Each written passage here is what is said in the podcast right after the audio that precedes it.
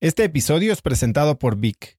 Si me conoces, sabes que soy un consumidor voraz de audiolibros y que he probado todo tipo de aplicaciones para seguir nutriendo mi mente mientras manejo o mientras corro o hago ejercicio, pero sin duda, por mucho, Vic es mi favorita.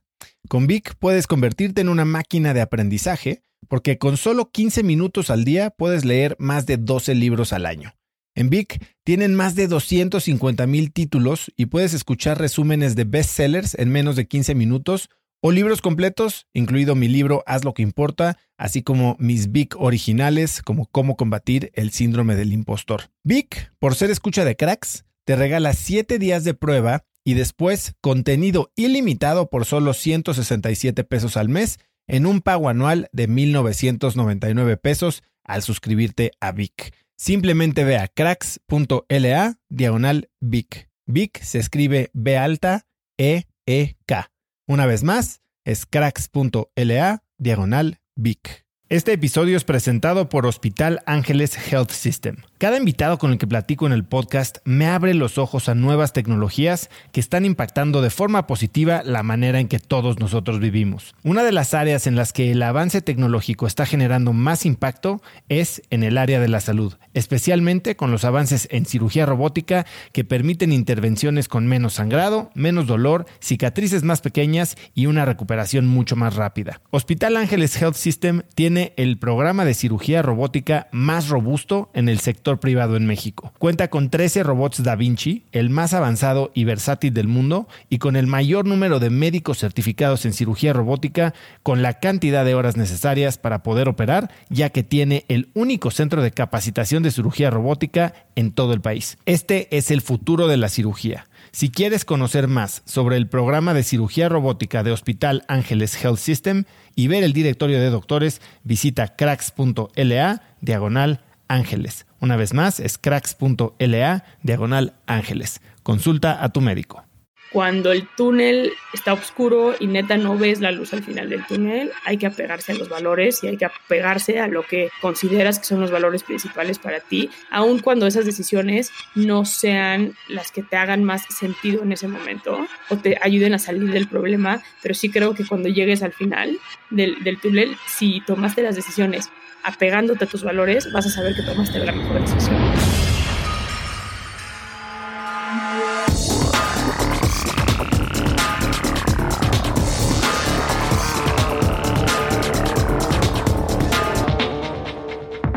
Hola y bienvenidos a un nuevo episodio de Cracks Podcast. Yo soy Osotrava y entrevisto cada semana a las mentes más brillantes para dejarte algo único y práctico que puedas usar en tu vida diaria. Hoy tengo como invitada a Saskia Niño de Rivera. Puedes encontrarla en Instagram como arroba Saskia Nino. Saskia se escribe con K. Saskia es cofundadora y vocera de Reinserta, una organización sin fines de lucro que busca romper los círculos de delincuencia para mejorar la seguridad del país trabajando con el sistema penitenciario. Ha cumplido diversos roles vinculando a la sociedad civil con gobiernos locales y federal. Entre ellos, por nombramiento directo del presidente de la República, funge como invitada permanente de la sociedad civil al Consejo Nacional de Seguridad Pública. Es conferencista de temas como reconstrucción del tejido social, reinserción, seguridad y niñez en prisión, ha sido receptora de numerosos premios, entre los que destaca el de Love Prize for Youth Advocacy en la 17 Cumbre de los Premios Nobel de la Paz que recibió a nombre de Reinserta. Es coautora de los libros Un sicario en cada hijo te dio, un libro sobre las niñas y los niños cooptados por el crimen organizado en México y No es no, guía de actuación ante la violencia sexual en México. Conoce, actúa, denuncia y acompaña. Hoy Saskia y yo hablamos de miedo, de la mente de los criminales más peligrosos de México y de la responsabilidad que tenemos todos en la construcción de un país más seguro. Saskia, gracias por estar en el programa. Oso, feliz de estar aquí contigo, gracias por invitarme. Ya tenía tiempo queriendo platicar contigo, obviamente llevo siguiendo lo que haces desde hace muchos años y creo que es un gran momento para platicar de todo esto, pero quiero empezar por algo diferente. Eh, Cuéntame sobre tu tatuaje. ¿Qué significa lo que traes tatuado? ¿Cuál de todos? Tengo siete. Tienes uno en holandés. Sí, este, este que está aquí, que se llama Stay True. Cuéntame, ¿cuándo te lo hiciste y por qué? ya te chismearon que tengo mis tatuajes este, en el cuerpo. Créeme que eh, no, no tengo cámaras en tu casa, entonces. Saludos a Marina. Este, eh, tengo uno que está aquí, que se llama Stay True. Eh, es un tatuaje que es el holandés porque mi mamá es holandesa y a mí me ha costado mucho en la vida. Este, en algún punto de mi vida me perdí. O sea, me perdí en, en, en, en lo exterior y, y, me clavé en el trabajo. Y creo que prioricé otras cosas y eso cobró factura. Eh, cobró factura de depresiones muy fuertes, de, de, de, momentos muy complicados, este, porque te acostumbras, te acostumbras a una dinámica donde, donde se te olvida quizás ser la versión más honesta de ti misma, este, donde, donde se te olvida que lo que realmente importa. Eh, y, y, eso es lo que significó para mí Stay True, como ese paso que tuve que dar eh, para, para por lo menos encaminarme a volver a ser la versión más auténtica de mí. Y, esto viene en un momento bastante coyuntural en mi vida, en el que creo que el golpe más fuerte que yo he tenido eh, para ser la versión más auténtica de mí misma es el haber sido mamá, eh, porque cuando te vuelves mamá ya no este, ya no puedes andarte con pendejadas, ¿no? Así literal, eh, porque ya todo se refleja en tu hijo. Entonces, si tú decides, este, maquillarte de más, si tú decides fingir de más, si tú decides, eso es lo que le estás enseñando a tu hija. Entonces, eh, creo que lo que más me podría dar gusto de mi hija es que sea la mujer más auténtica y sea la mujer más feliz en este mundo siempre. Y para yo poder enseñarle esto, pues yo tenía que también predicar con ese ejemplo. Cuéntame algo, Saskia. Cuando dices, estaba perdida, me sentí perdida, eh, muchos nos sentimos así, ¿no? Muchas veces en la vida. Eh, y algo pasa que nos saca de, o nos, nos, obliga a tomar acción. En este caso, tal vez para ti fue ser mamá. ¿Qué acciones tomas para encontrarte? Pues, a ver, fue, fue, fue muy difícil. De entrada, creo que es tener amigas, este, y, tener gente cerca en general que, que, te recuerde constantemente por qué te quiere y por qué eh, están cerca de ti, ¿no? Y cuáles esas versiones de ti que, que, que, tanto que tanto te gustan, este, o les gustan, y que de repente tú dices, no manches, sí soy, sí soy esta persona, sabes. Em, y, y, tengo, tengo, tengo personas muy cercanas. Tengo a Marina, por ejemplo, que, que, que es con la que le puedo hablar y decirle, güey, así tengo un sueño este, de esos que no le puedes contar a nadie porque van a pensar que estás loca, ya sabes, así de, este, soñé que se moría tal y que yo festejaba, así alguna estupidez de esas, ya sabes, y ella es a la persona que se lo cuento, o sea, a mi no filter friend, ¿sabes? Este, otra persona muy cercana a mí que se llama María Rivera es una mujer que amo y adoro.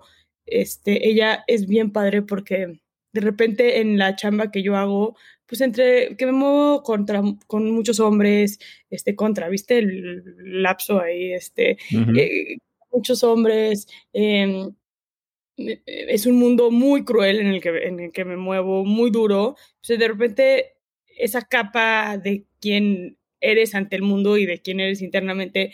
Y ella es padrísima, María, porque todo el tiempo me está recosa. Cuando hago así de me río a lo pendejo y soy la versión como más me vale madres el mundo entero y aquí estoy yo, es cuando más me celebra, como de güey, es que deberías de ser más esta versión de ti, ya sabes. Entonces, definitivamente rodearte de gente como que te quiere y te aprecia y, te apoya por, por quién eres y, y, tocar fondo también. Ese, ese, ese, fondo es horrible.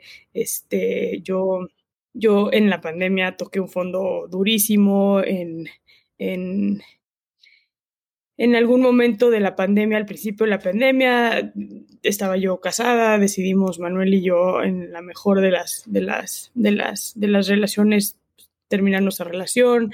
A los tres meses me entró esta depresión durísima de, güey, ¿quién soy y qué hago en este mundo y en qué soy buena? Este, y, literal la pasé muy mal este, en quédate en casa, eh, en, una, en un departamento eh, con mi hija, con la mamá de Manuel, con todo lo que estaba pasando. Mi mamá se tuvo que ir a vivir a Holanda porque mi abuela se enfermó de cáncer horrible y, y la verdad es que fue, fue una etapa donde literal yo me cuestionaba a mí misma eh, pues tengo a esta cantidad de seguidores en Instagram y tengo esta cantidad de gente que todo el día me está diciendo, güey, eres súper chingona y estás haciendo cosas súper padres. Y yo me sentía la vieja más pendeja del mundo. Y sabes, yo decía, no soy buena en nada. Y, le hablaba a mis amigas, ¿para qué creen que soy buena? O sea, por favor, ayúdenme. Si yo mañana me quedo sin trabajo, ¿dónde aplico? Así, ¿dónde, así, en el search de trabajo, o sea, como, este, a Bimbo o, o, a este, otra fundación o, emprendo otra vez o qué, hago, güey? O sea, ¿para qué soy buena? Y esa fue una crisis como, como muy fuerte que tuve, que tuve también. Entonces, me pareció que mi tatuaje Stay True eh, eh, es ser esa versión más auténtica de ti misma en todos los aspectos. Y hoy, si tuvieras que definirte entonces, ¿para qué eres buena? ¿Cuál es esa versión esencial de ti? Es como si yo te dijera, si, si pudiéramos meterte a una licuadora, meterte a un destilador y salen tres elementos, ¿cuáles son los tres elementos que te componen? Eh, uno, yo creo que eh, un elemento me parece clave es que me vale madres lo que piensa el mundo. Genuinamente es más, yo creo que hasta disfruto llevar la contraria este, en muchos aspectos. Eh, dos, me parece que soy una persona sumamente compasiva y sumamente empática, demasiado, diría yo, eh, porque eso también te trae muchas cosas de repente como malas, ¿no? Cosa con la que ya hice paz. Tengo, tengo, Manuel es, el, es de las personas más cercanas a mí, de las personas que más amo en este mundo. Y él es muy duro, entró en el mundo de la televisión este, y de la farándula a los 16 años. Este, entonces, eso fue, lo hizo muy, muy duro. Y él siempre me decía, Saskia, confías demasiado en la gente, Saskia, no puedes abrirte así con la gente, Saskia, no puedes exponerse tu vida con la gente. O sea, todo el tiempo, hasta que un día le dije, ¿sabes qué? Así soy, me gusta ser así. Y te voy a decir la verdad, prefiero ser así y que me madreen 25 veces que tener que decidir no confiar en la gente o así, solo porque con la gente no es trustworthy. Me daré 25 madrazos y está perfectamente bien que me dé los 25 madrazos. Y si me doy 25, adivina que me daré un 26. Pero prefiero esta versión como mucho más compasiva porque sí me parece que en este mundo y especialmente en México nos hemos vuelto, vuelto sumamente individualistas y el pensamiento individualista nos está terminando de joder a todos.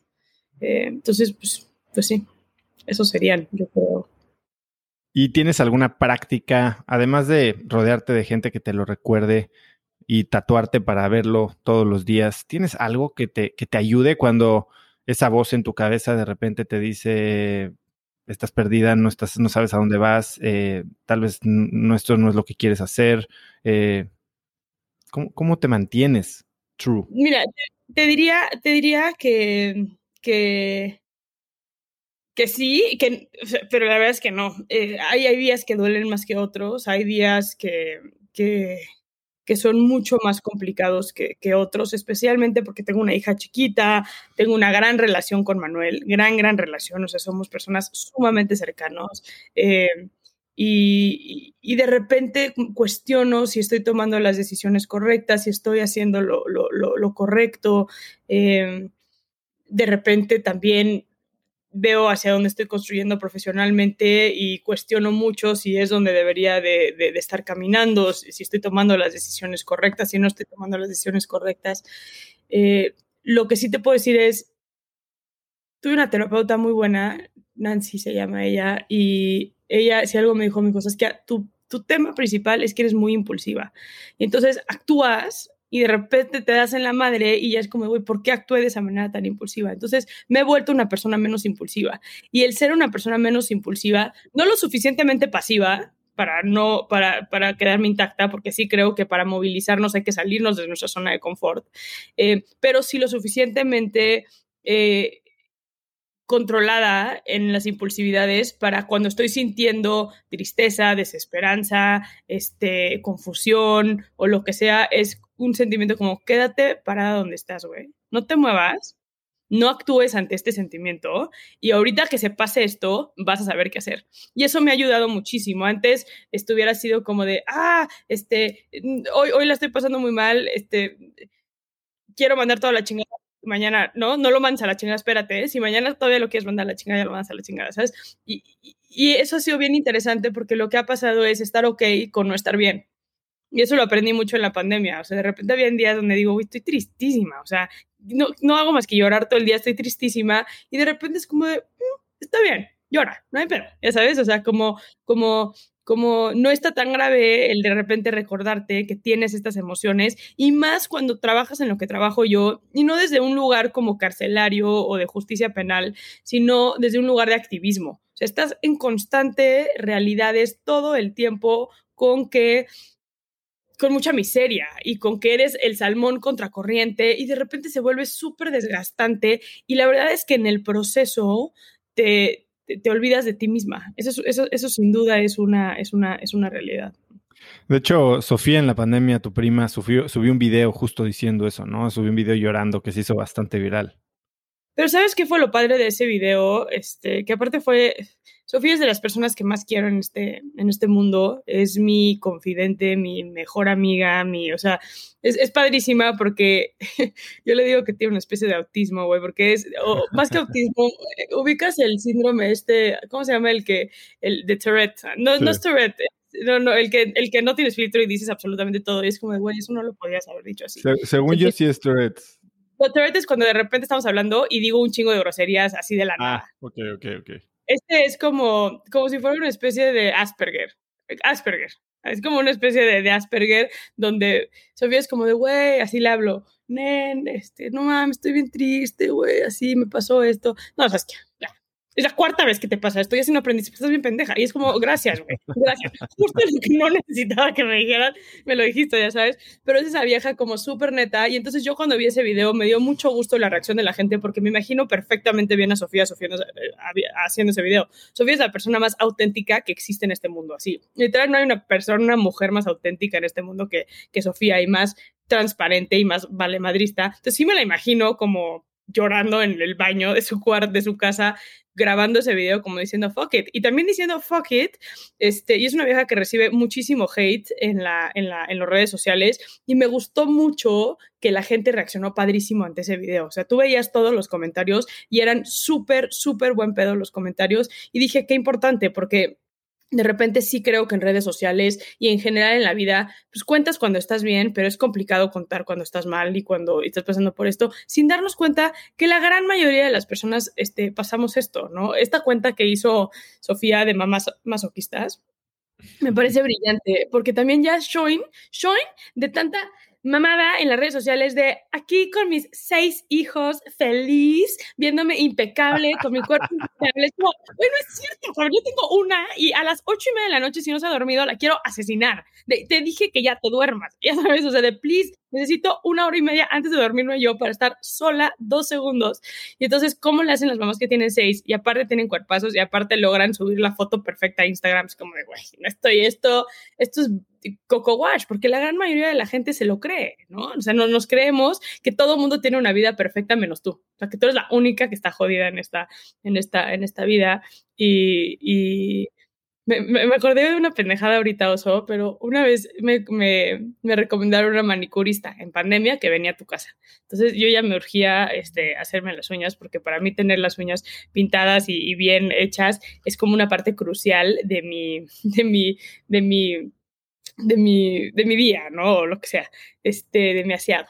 Y, y, me dice, tú ubicas a la influencer y me da un nombre de una influencer, ¿no? La, una vieja que tiene un chorro de seguidores en redes sociales y así, este, le digo sí y me dice, ella es mi clienta. Bueno, era, y dijo, no, porque ya cada que me habla me así tiemblo. Y yo por, no, no, no, no, no, no, no, no. O sea, ella es mommy blogger y todo el día estoy ahí, le grita horrible a sus hijos y está. Y yo, dime más, así, dime más de lo jodidas que están las otras también, ¿sabes? Que pretenden. Entonces cada que la sigo es como de, eh, no es cierto, that's a fake. Bueno, ¿sabes, sabes que es algo que me, que me llega mucho en comentarios? O sea, cuando oyen a gente como tú que está teniendo un gran éxito en lo que hacen y que parece que la vida no tiene límites y que todo le sale bien, pero cuando los escuchan contar sus problemas, como lo estás haciendo tú muy vulnerablemente ahorita, eh, me dicen, me da tanto gusto saber que no estoy tan pendejo. o sea, porque todos creemos que el único que, está mal somos nosotros, ¿no? Que a todo el mundo le está yendo perfecto. Y si esta gente tan exitosa también, entonces no estoy tan mal. Claro, pero entonces, ¿qué estamos haciendo? ¿Por qué, por, qué está, ¿Por qué estamos faking it hasta el fin, ya sabes? Y eso es a mí lo que la cuenta de Sofía de Mujeres Masoquistas, Mamá Masoquista, así me encanta, porque es como, esa es la verdadera maternidad, donde hay momentos increíbles, pero también hay momentos que no son tan increíbles, y hay o sea, y no nos atrevemos. Yo, yo perdí un bebé hace unos meses, este, Manuel y yo decidimos tener un, un segundo bebé, y, y, y, lo perdí en, a las 11 semanas, y, y a, alguien le conté, así como, sí, nosotros ahorita que perdimos al bebé, normal, ¿no? Estas cosas pasan, estas cosas le pasan a la gran mayoría de las mujeres.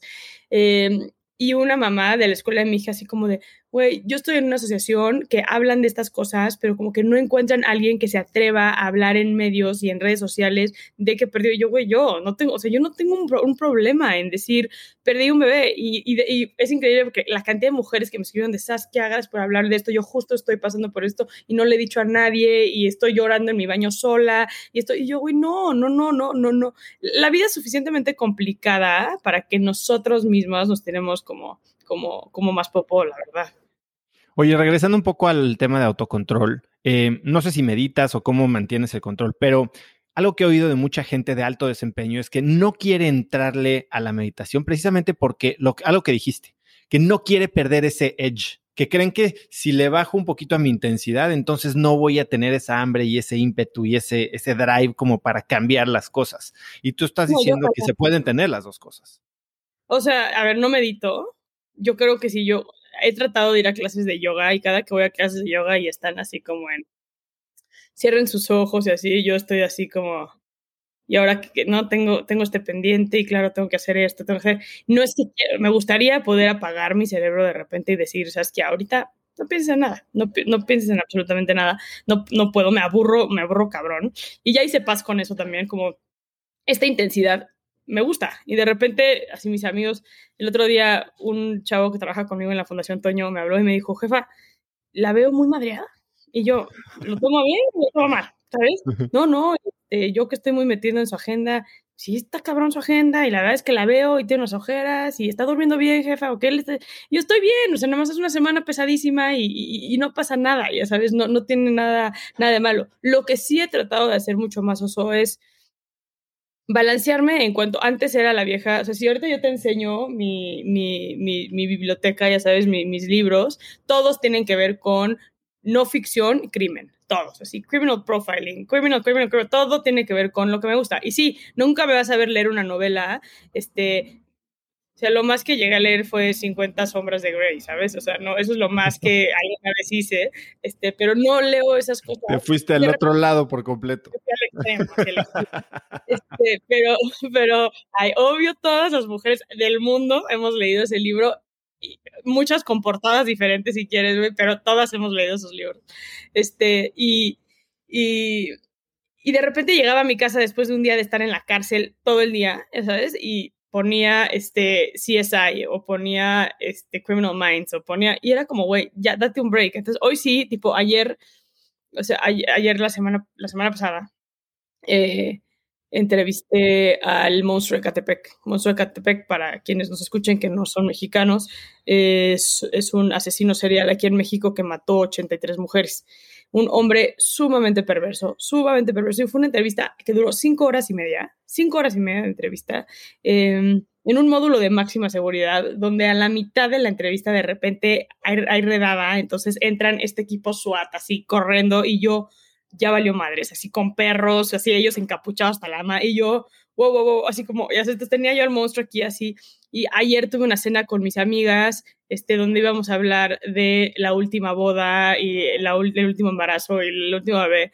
Y llego a mi casa y la neta sí pongo Grey's Anatomy. O sea, a las once y media de la noche yo ayer estaba viendo Grey's Anatomy porque de pronto sí hay que encontrar esos momentos para ver, entender y sacarte tantito de ese mundo en el, en el que vivas. Y creo que más quienes nos dedicamos a temas de salud mental o a quienes nos dedicamos más a temas de, de justicia social, eh, se vuelve como, es, mucha carga emocional el, el tener que pero tampoco, tampoco es hagamos yoga, sino es encuentra esos momentos donde literal puedas ¿no? Y yo lloro con McDreamy, Max güey, y el pedo con Meredith y con Christina, o sea, todo el drama de Grey's Anatomy, y lloro y berreo y vuelvo a poner la escena donde este McDreamy rescata a Meredith del agua y, y, eso lo hago el mismo día que entrevisté a un asesino serial durante cinco horas, ¿sabes? Y eso a mí me ayuda muchísimo. Sabes que, a ver, has estado espolvoreando historias bien random, ¿no? Eres mamá, eh, ves Grey's Anatomy, entrevistas a un asesino de 83 mujeres.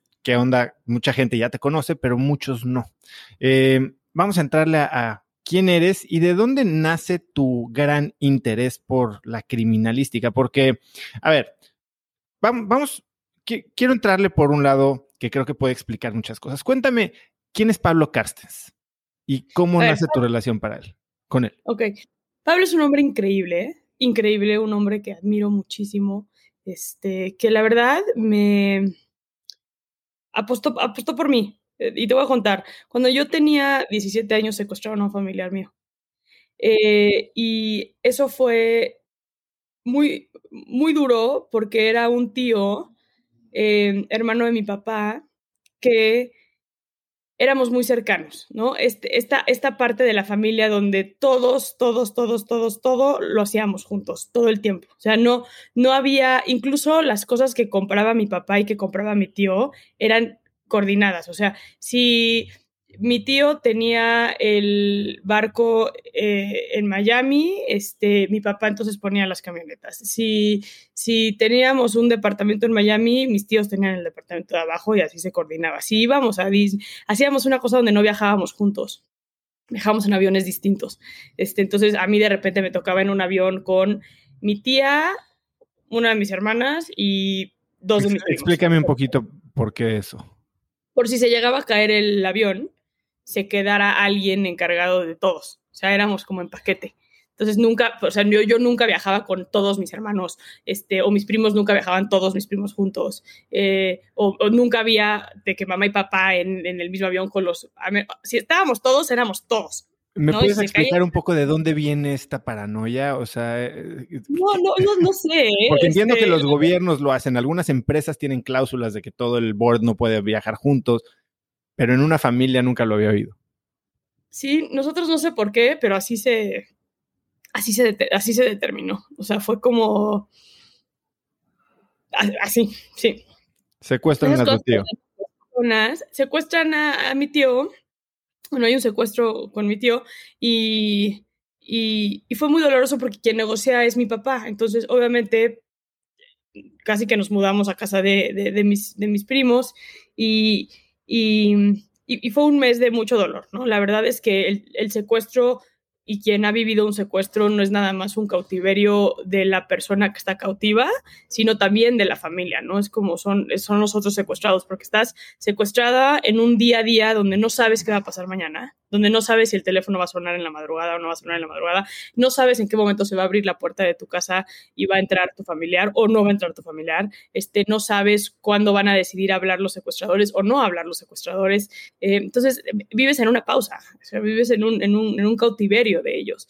Y, la verdad es que sí fue súper doloroso, pero eh, Pablo Carstens, que tenía en ese momento una empresa que se llama The Chris Mark Institute, en ese momento se llamaba The Carstens Institute, ahora se llama The Chris Mark Institute, em, se dedicaba a acompañar a familias para asesorar y acompañar en materia de, secuestro.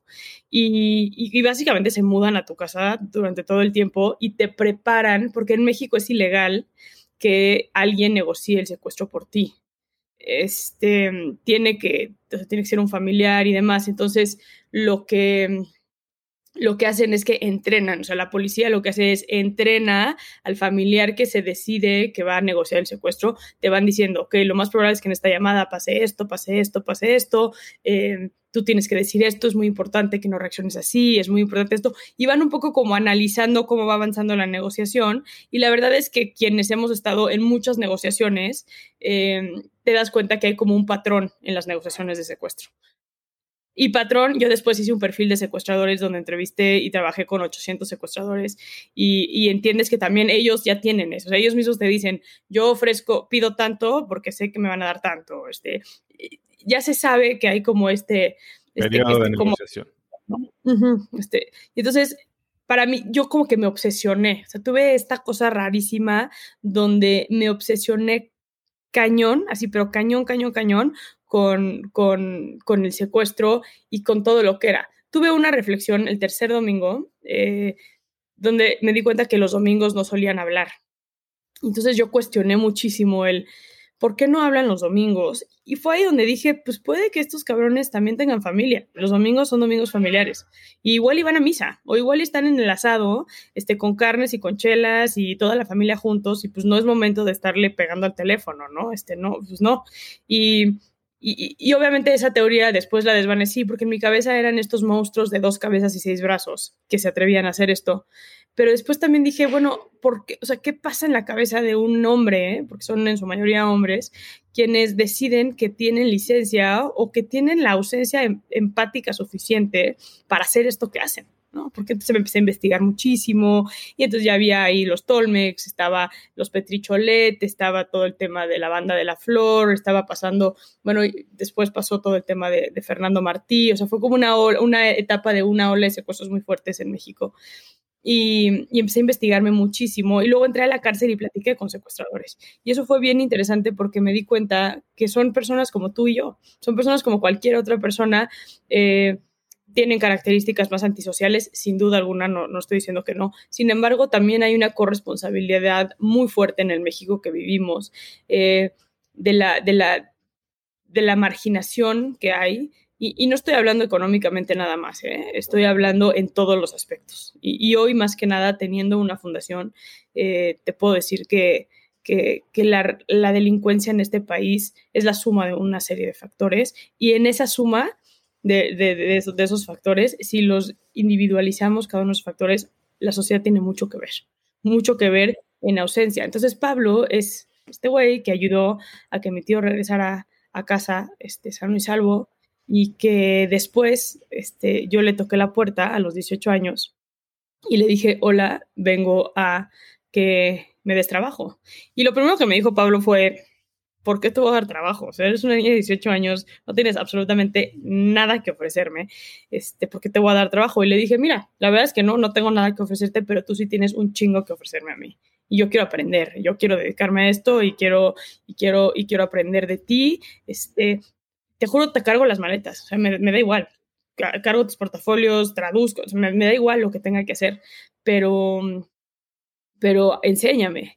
Y años después me enteré que mi papá y Carlos y mi papá y Pablo se, se complotaron para asustarme, pero en ese complot de asustarme me enganché más. Entonces Pablo ha sido como este mentor, este acompañante a lo largo de mi vida este, en temas que tienen que ver con secuestro y momentos de crisis.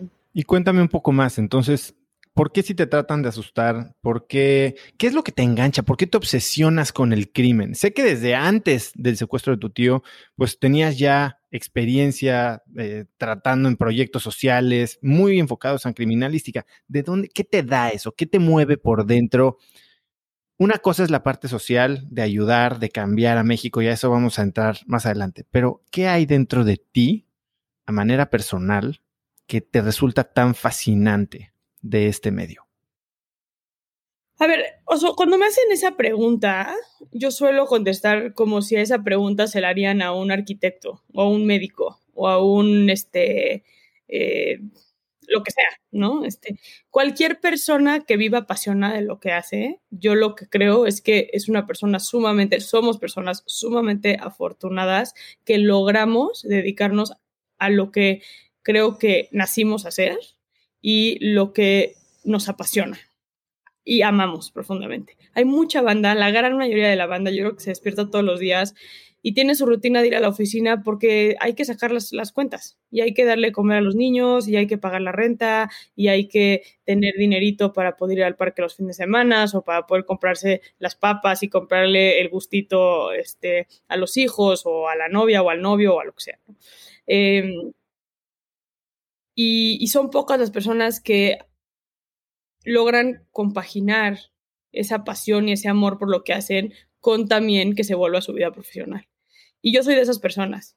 Este, siempre supe que quería dedicarme a temas que tuvieran que ver con seguridad, eso siempre lo supe. De hecho, a los 15 años empecé de voluntaria en una organización que se dedica a sacar a las niñas embarazadas de la calle de las coladeras y de las calles, este, para, con este modelo increíble de vida independiente. Em, y, y, ahí fue el primer golpe que yo tuve de realidad de decir, vivo en una burbuja, y dos, el México en el que vivo, el México que amo, aparte porque si algo me caracteriza es que soy una mujer amante de mi país y, porto, vaya, tengo uno de mis muchos tatuajes es México y lo tengo aquí, este, la República, em, en rosa, porque es, a favor, o sea, es como, es un, es un, monumento, un, una alusión a todas las mujeres caídas y asesinadas en el, en el país. Este, pero, pero sí, soy, soy, soy esa persona que, que, tiene, tiene la fortuna de dedicarme a lo que amo. Fue, fue bien interesante, estaba pensando ahorita, hace unos años cumplí 10 años de haberme graduado de prepa y mis amigas y yo como buenas pubertas hicimos la famosa como time capsule, ¿no? Donde hicimos preguntas antes de graduarnos, quién va a ser la primera en casarse, quién va a ser la primera en divorciarse, quién va a ser la primera en tener hijos, quién va a ser la pasada, ya sabes todo. Y una de las preguntas era cómo te ves en 10 años. Y yo lo que puse ahí fue eh, que me veía teniendo una fundación que trabajara con mujeres en situación de violencia y trabajando para la AFI, que hoy la AFI no existe, pero la AFI era eh, esta parte, digamos, de la Policía Federal que se encarga, era como una policía especial y, estaba muy metida en temas de delitos de alto impacto, especialmente secuestros, pero fui la que más de mis amigas le atinó a, cómo. mi, fundación no trabaja con mujeres maltratadas per se, pero pero vaya, este, fue muy claro para mí el decir, ok, estás en un, estás en un buen camino. Y la verdad es que sí, yo sí me duermo todos los viernes este, sin festejar que es viernes y sí me despierto todos los lunes sin este, lamentar que es lunes. ¿no? No, tengo, no, tengo, no tengo medio problema en eso, al contrario, me, me encanta y vivo muy apasionada de lo que hago. Tuviste experiencia con mujeres eh, en situación de calle, después empiezas a meterte al tema de secuestro. ¿Cuándo decides enfocarte en el sistema penitenciario. Cuéntame la primera vez que entraste a una cárcel. soy atea, ¿ok? Entonces es lo más chistoso de esto. Yo nací en una familia atea, me educaron atea, no, no, no decidí a mis 25 años ser atea. O sea, mi mamá mi mamá no se dice atea, se dice antideísta, o sea, mi mamá es lo que le sigue de atea. Este, mi, hermana se murió, fue bien interesante, mi papá era agnóstico y mi hermana más grande se murió eh, hace unos años y se volvió ateo después de que se murió mi hermana. Eh, entonces mi familia en general es como muy antideísta, ¿no? Eh, y, y, y la primera vez que entré a la cárcel fue para construir una iglesia fue chistosísimo, pero fue mi excusa para entrar a la cárcel, este, con una fundación que se llama Un Techo por mi país, em, que se dedica a hacer muchas cosas de vivienda, pero entre ellas hacen también este, iglesias, construyen iglesias en, en prisión. Y estaba en obra negra el, el, edificio, pero, pero yo entré y mi sueño era entrar a una cárcel, porque entendí que trabajé muchos años con, con, con víctimas y y entendí que lo mío y lo mío no necesariamente eran las víctimas directas, sino más el tema de los victimarios. Y eso lo entendí la primera vez que entré a la cárcel, cuando estaba eh, pintando uno de los, yo no sabía, pero la iglesia tiene como cuartitos, supongo abajo, los lados así. Estábamos como pintando un cuartito y entró un interno y antes de entrar al penal nos dijeron no pueden preguntar delitos este, y no pueden preguntar como por qué están en la cárcel y demás. Entonces el güey entró, ¿cómo estás? Bien, tú, bien fuimos a platicar y era un güey de treinta y tantos años, este, y me empezó a contar de su vida y me empezó a contar de 25 mil cosas, este, y, dije yo, ay, o sea, como este güey, o sea, pues es un cabrón como cualquier otro, o sea, pues algo de haber hecho, pues está aquí, este, pero pues es un cabrón como cualquier otro. Y años después, cuando ya tuve la fundación y muchas cosas, estaba yo en el altiplano y estaba yo caminando en el altiplano. El altiplano, para quienes no sepan, es el penal federal de máxima seguridad en México o en algún momento lo fue, porque ahorita es una broma, pero eh, estaba pasando por, las, por, los, por, por, por, los juicios, o sea, por los juzgados, y vi a este cuate. Estoy hablando de ocho años después. Y te acordaste de este perfecto. Yo, y me acuerdo que grité, ese güey es mi amigo. En mi pendejez de 21 años, este, ¿sabes? O sea, 23 eh, años tenía en ese momento. Dije, ese güey es mi amigo. Y se voltea el del penal y me dice, no, ese güey no es tu amigo, ese güey es el Homer. Y yo, no, no sé quién es el Homer, güey. Pero ese güey, yo platiqué con él y la primera vez que entré al leccionario este, norte, ese güey estaba ahí y platicamos como tres horas y pintamos justo una iglesia y ya sabes. Y entonces yo así como, como güey, ese güey ya sabes el Homer. Y luego me dijo, es que sí sabes quién es ese güey. Y yo no tengo ni idea.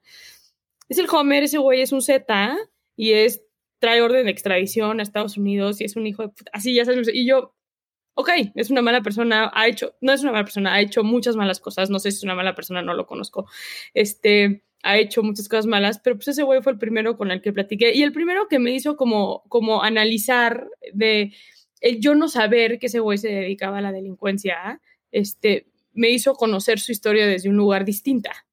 Y, y, sí quiero ser como muy puntual, yo nunca justifico un delito, porque luego, la gente, claro, justifica y defiende a los delincuentes. No, no, jamás voy a defender a un delincuente y jamás voy a justificar un delito, pero sí creo que tenemos que analizar más allá de los hechos para poder reparar. Y a mí lo que me pasó ese día fue la historia de vida de este güey, me ayudó a entender que tenemos una deuda como sociedad en reparar aquello que, em, que, que, que, como sociedad hemos roto, ¿no? Saskia, entras a la cárcel y decides cumplir este sueño de final de prepa, de tener una fundación. Cuando empezaste Reinserta, ¿cuál era el objetivo y cómo, cómo ha cambiado? Em, cuando empecé Reinserta, mi sueño era cambiar las cárceles del país. yo no concebía, bueno, cuando confundé, porque lo confundí con Mercedes, este, eh, em, lo fundamos juntas, este, ella trabajaba en Províctima y yo trabajaba en antisecuestro. Yo en algún momento trabajé en el gobierno federal en antisecuestro y la mejor escuela que he tenido en mi vida, el gobierno. Este, pero las dos nos sentábamos y decíamos, es que es un absurdo que estemos como en México con esta estrategia eh, reactiva todo el tiempo, donde ni siquiera le estamos brindando justicia a las víctimas, pero también estamos pretendiendo que con un sistema penitenciario como el que tenemos, eh, las cosas funcionen. Yo en mi trabajo en la Policía Federal me tocó ser directora de enlace penitenciario, entonces mi chamba era como supervisar, digamos, toda la segregación de secuestradores a nivel nacional. En ese momento pasó una ley donde los secuestradores dentro de los penales tenían que estar segregados. Una estupidez de ley en todos los sentidos, pero, pero pero mm, tenían que estar segregados por, por completo. eso me ayudó a mí a ir a diferentes penales y conocer, caminar las cárceles del país. Y yo todo el tiempo decía, es que no puede ser que permitamos como sociedad tener estos penales. Y desde un lugar de, no solamente de derechos humanos, pero de seguridad. O sea, en México el 75% de las extorsiones vienen de adentro de las cárceles. A mí me tocó, estando en la Policía Federal, sacar a una víctima de un, de un penal de Tamaulipas donde vieron la geolocalización que hicieron en las llamadas este, de la negociación, vieron que el celular estaba dentro de unas cárceles de donde se estaban haciendo las negociaciones. Entonces se determinó que el secuestrador estaba negociando desde adentro de la cárcel. Entonces cuando revientan el penal para dar con este, con este cabrón, se, se topan con la víctima en una de las celdas. O sea, fue durísimo, este, pero esas son las cárceles que tenemos. Entonces, como que Mercedes y yo nos sentábamos y decíamos, es completamente absurdo no tener cárceles que funcionan. Es parte de la estrategia de seguridad tener cárceles que funcionen, que funcionen en desmovilizar la delincuencia, que funcionen en materia de reinserción social, que funcionen en materia de castigo, que funcionen en materia de todo lo que tienen que, funcionar, pero no lo que tenemos ahorita. Entonces, Mercedes y yo constituimos Reinserta, em, constituimos Reinserta para trabajar en cambiar las cárceles del país. Em, fue una broma, porque obviamente, como buenas pubertas de 23 años, este, el pretender cambiar las cárceles del país era un sueño guajiro. Y sí creo que cuando, cuando constituyes una fundación especialmente, lo primero que tienes que analizar es dónde estoy parada. O sea, sí quiero lograr esto, pero ¿dónde estoy parada hoy? O sea, ¿cuál es la realidad? Porque tú puedes decir, este, yo quiero mañana combatir la pobreza en, en, en, en, México, este, pero pues la realidad es que tienes a 58 millones de personas en situación de pobreza. Entonces, el decir, yo en 20 años voy a erradicar la pobreza en el país, y amigo, o sea, ¿sabes? Es el chance y, te estás yendo como muy alto y cuando te vas muy alto pierdes la capacidad de construir desde el tejido, o sea, de, reparar desde abajo. Eh, y eso de repente creo que pasa mucho eh, con los gobiernos y, demás. Para ti, ¿qué fue lo más difícil de, empezar esto?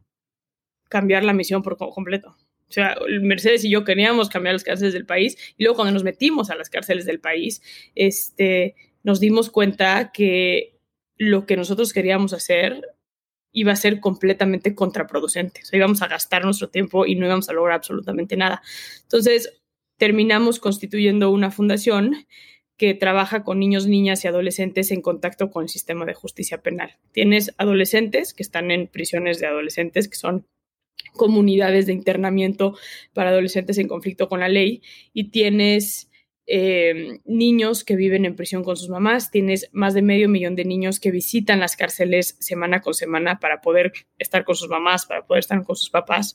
Este, y tienes también toda esta ala, que esta es una ala nueva que acabamos de abrir en Reinserta, de sobrevivientes de delitos de alto impacto. ¿no? en México tienes una realidad de violencia eh, y no es nada más a quién mataron o a quién secuestraron o a quién este, violaron, sino también es todo el contexto y todo el entorno que hay alrededor. ¿Qué pasa con el güey que mataron?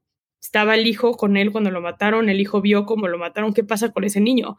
¿Qué pasa con este, la trata de, de, menores? ¿Qué pasa con los niños violados de nuestro país? ¿Quién ve por ellos? ¿Quién, quién, quién se asegura que esos niños tengan el apoyo necesario para salir adelante eh, eh, en el país? Y, eso fue a lo que nos, nos, nos dedicamos hoy por hoy este, en, en, en, la fundación, a trabajar con niños, niñas y adolescentes. Y puntualmente, ¿cómo lo haces? ¿Cuáles son el tipo de acciones que llevan a cabo en las cárceles o fuera de las cárceles?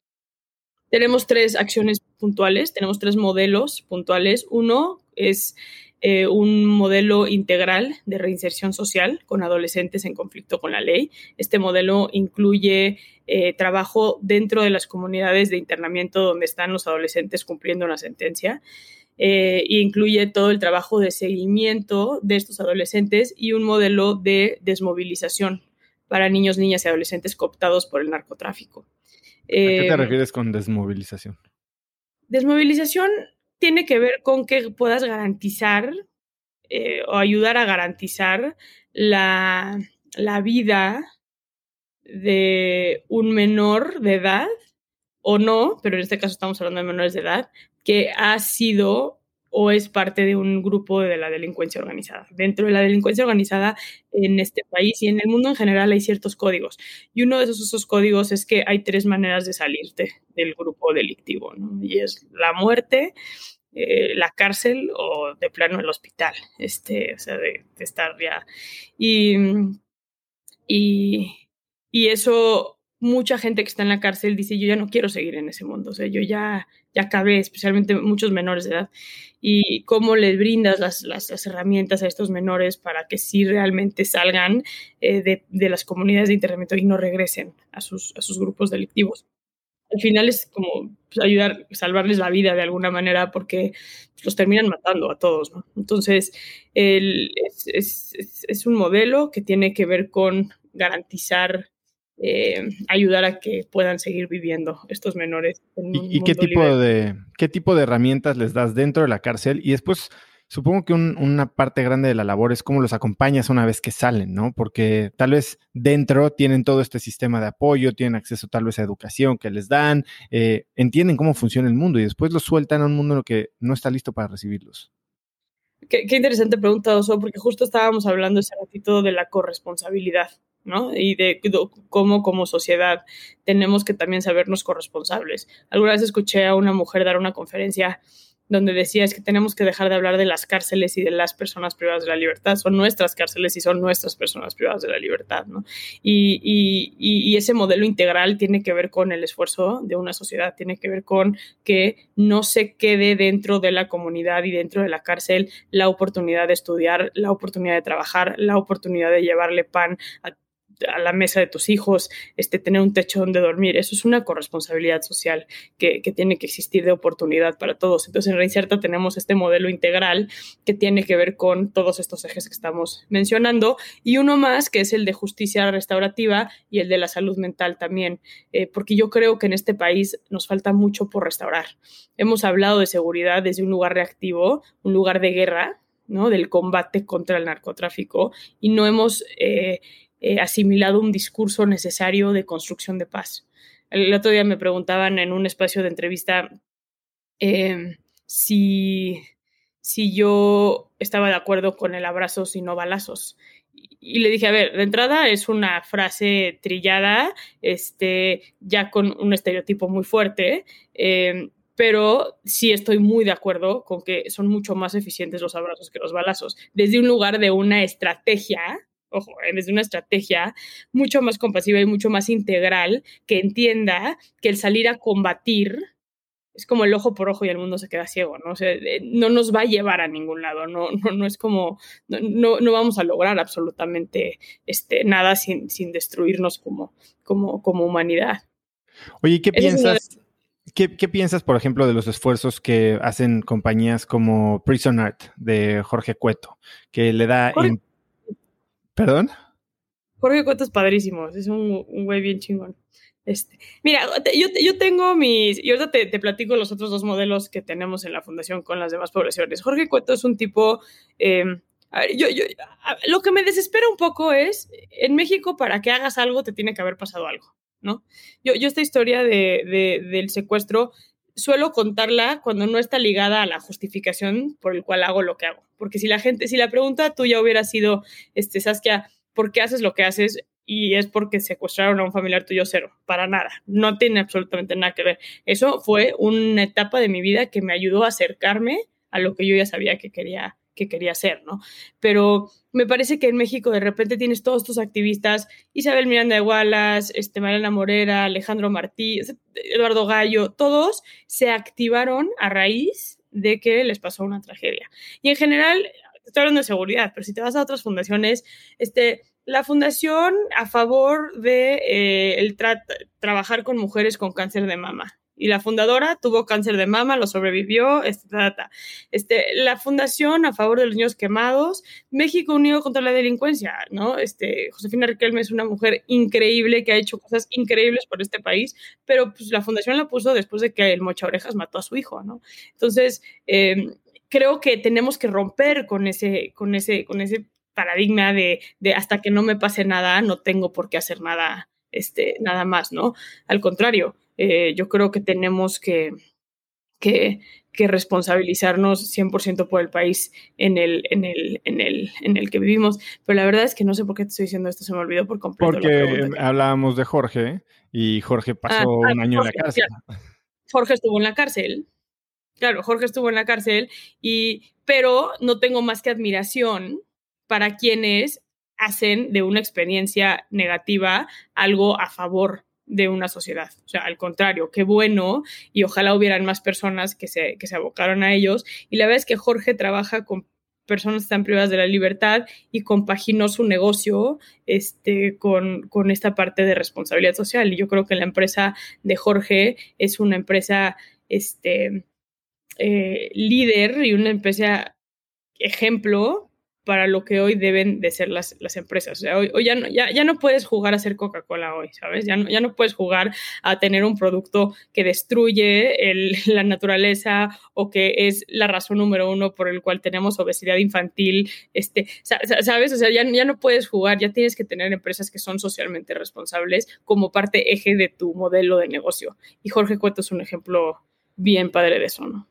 Antes de entrar a los otros dos modelos que me querías explicar, me gustaría expandir un poquito porque tocaste un punto bien importante. La gente que toma algo malo, una tragedia, un fracaso, un golpe en la vida y hace algo bueno con eso. No necesariamente te tienen que matar un hijo, secuestrar o terminar en la cárcel para, para actuar en alguna de esas áreas, pero también hay cosas del día a día en el manejo de una fundación, en el liderazgo de una familia, de una empresa, que a veces puedes tomar como muy malas y dejar que sean muy malas y que te marquen el camino en, esa, en ese tenor o convertirlas en algo bueno.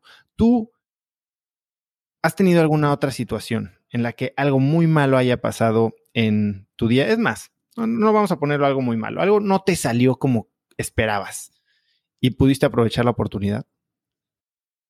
Pues yo, yo creo que muchos momentos. Suelo, suelo tener un mecanismo de defensa que es, no me acuerdo. O sea, si, si, tu pregunta hubiera sido, cuéntame algún obstáculo que has tenido en la vida, mi respuesta es no he tenido un solo obstáculo en la vida. Este, y no lo digo desde un lugar de, ay, güey, pinche mamona, o sea, es cero, no me acuerdo. Sé que los vivo, sin duda sé que los, que los, que los, que los vivo, pero, pero lo que sí te puedo decir es que soy una, soy una mujer cero académica, cero académica, o sea, ninguna universidad nunca me contrataría para ser maestra en su universidad. Eh, pero sí soy una mujer que aprende mucho en el campo. O sea, mi mejor escuela ha sido el campo. El, el, el, yo puedo sentarme a platicar con las personas que he platicado, caminar las cárceles que he caminado, sentarme en las mesas de seguridad con la gente con la que me he sentado. Este, esas cosas han sido, sin duda alguna, lo que me han formado como, como, como persona. Y esas cosas son obstáculos esas cosas son, son, son golpes. O sea, en Reinserta, por ejemplo, hicimos la única ley que existe en México que regula la maternidad en prisión. Más que regula, la homologa a nivel nacional este, y pone el bienestar de los niños por encima del bienestar de las mamás. Eh, y esa ley se hizo a raíz de que quemaron a dos niños en una de las cárceles este, en México. Eh, y, y, yo sentándome a hablar con la mamá que quemó a sus gemelos, eh, fue que, que, entendí la complejidad que tenía el ser mamá en prisión. Y no desde un lugar de juzgarla y decir pinche vieja, este, sino desde un lugar de decir, a ver, ¿por qué terminaste quemando a tus hijos? O sea, ¿qué te llevó a, a quemar a tus hijos? Y el conocimiento de eso, para mí fue, ok, entonces aquí hay un tema donde se tiene que regular la maternidad en prisión. Se tiene que, que, que, darlas, o sea, no puedes pretender que una mamá en una celda con seis otras internas que tienen a sus seis bebés adentro de una celda que a las seis y media de la noche se les pone el candado en la puerta y no pueden salir hasta el día siguiente.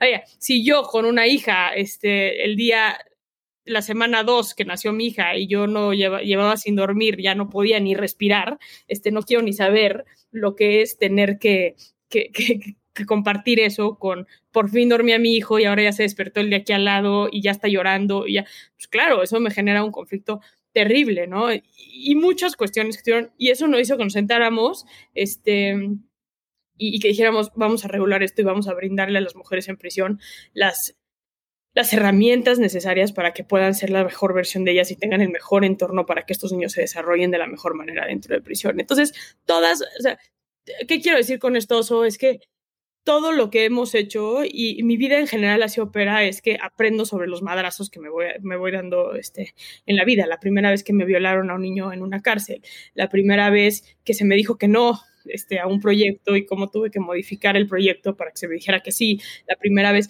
Es, es nada más, es, me parece que es un tema más de cómo afrontas los obstáculos y qué tanto eh, peso le das a los obstáculos. Yo suelo tener una característica que la verdad agradezco mucho tener, que es yo nunca veo el obstáculo de frente. Jamás tengo el obstáculo de frente. Lo veo en retrospectiva. Y si digo, ah, no, estuvo cabrón, ya sabes. O sea, esto hubo una vez donde se, nos metió la delincuencia organizada al hotel en Chihuahua. Horrible. O sea, ha sido de las peores, peores experiencias de mi vida porque estaba yo con mi equipo, eh, en su mayoría mujeres, había un hombre nada más éramos nueve y habíamos tenido una experiencia súper dura en la cárcel ese día, donde pues había temas de prostitución, había tema de manufactura de heroína dentro de la cárcel, traíamos cámaras, traíamos grabadoras, eh, la instrucción venía del gobierno federal para entrar a la cárcel, entonces no pudieron impedir que entráramos a la cárcel, pero terminó las custodias estando muy enojadas con nosotros eh, por miedo al material que teníamos, los testimonios que teníamos. Y cuando llegamos al hotel, estábamos en supervisión, que es lo que solemos hacer cuando tenemos viajes de penales y demás, donde pues, nos sentamos y es, hey, ¿cómo están todos? ¿No? Básicamente y de repente estábamos en el restaurante y empezaron a sentarse así alrededor de nosotros como gente muy rara, gente sola, gente que volteaba la silla para vernos, o sea, una cosa muy, muy, muy intimidante. Y cuando hablé con el Comisionado Nacional de Seguridad y investigaron qué estaba pasando, el hotel ya estaba rodeado. O sea, era una cosa, este, muy, y yo me acuerdo que estaba sentada en la silla del cuarto hotel, ya había, frené la supervisión, se fueron todos a, a, a los diferentes cuartos eh, y estaba yo así en, el, en, el, en, mi cuarto, como diciendo, estoy sintiendo algo rarísimo que hace mucho tiempo no sentía. Claro, era miedo, no es un, no es un sentimiento que yo suelo sentir. Y, y estaba yo, esto está rarísimo. Y cuando me hablaron del gobierno federal y me dijeron, va un avión de, de, la Policía Federal para allá para sacarlos de Chihuahua, fue como, no mames, esto sí está muy delicado. Y lo primero fue cómo saco a mi equipo de aquí. Me acuerdo que le hablé a mi papá este, primero le hablé a Mercedes, mi socia, y me dijo, güey, ¿tienes miedo? Y le dije, sí. Me dijo, qué envidia, qué envidia que tengas miedo, porque de repente dejamos de tener miedo, ¿no? Y luego le hablé a mi papá y mi papá me dijo, quiero que no me cuelgues el teléfono hasta que estés en ese avión. Y mi papá no me colgó el teléfono de 10 y media de la noche a 4 de la mañana que despegó ese avión. Este, y, y cuando despegó el avión, o sea, cuando ya estábamos en el aire y estaba todo mi equipo intacto en el avión, puta, me acuerdo que literal se me llenaron los, las lágrimas, los ojos de lágrimas y respiré. O sea, se me había olvidado que no estaba respirando, ¿no? Este, como, güey, qué miedo, ¿Qué, ¿qué acaba de pasar? Ya sabes, estuvo horrible, pero en su momento no lo viví como un, ¿qué hago? O sea, esta situación está mal, ¿qué hago? Todo lo suelo como, como tomar o más en, en, en, retrospectiva esos, esos obstáculos. ¿Hoy tienes miedo de algo?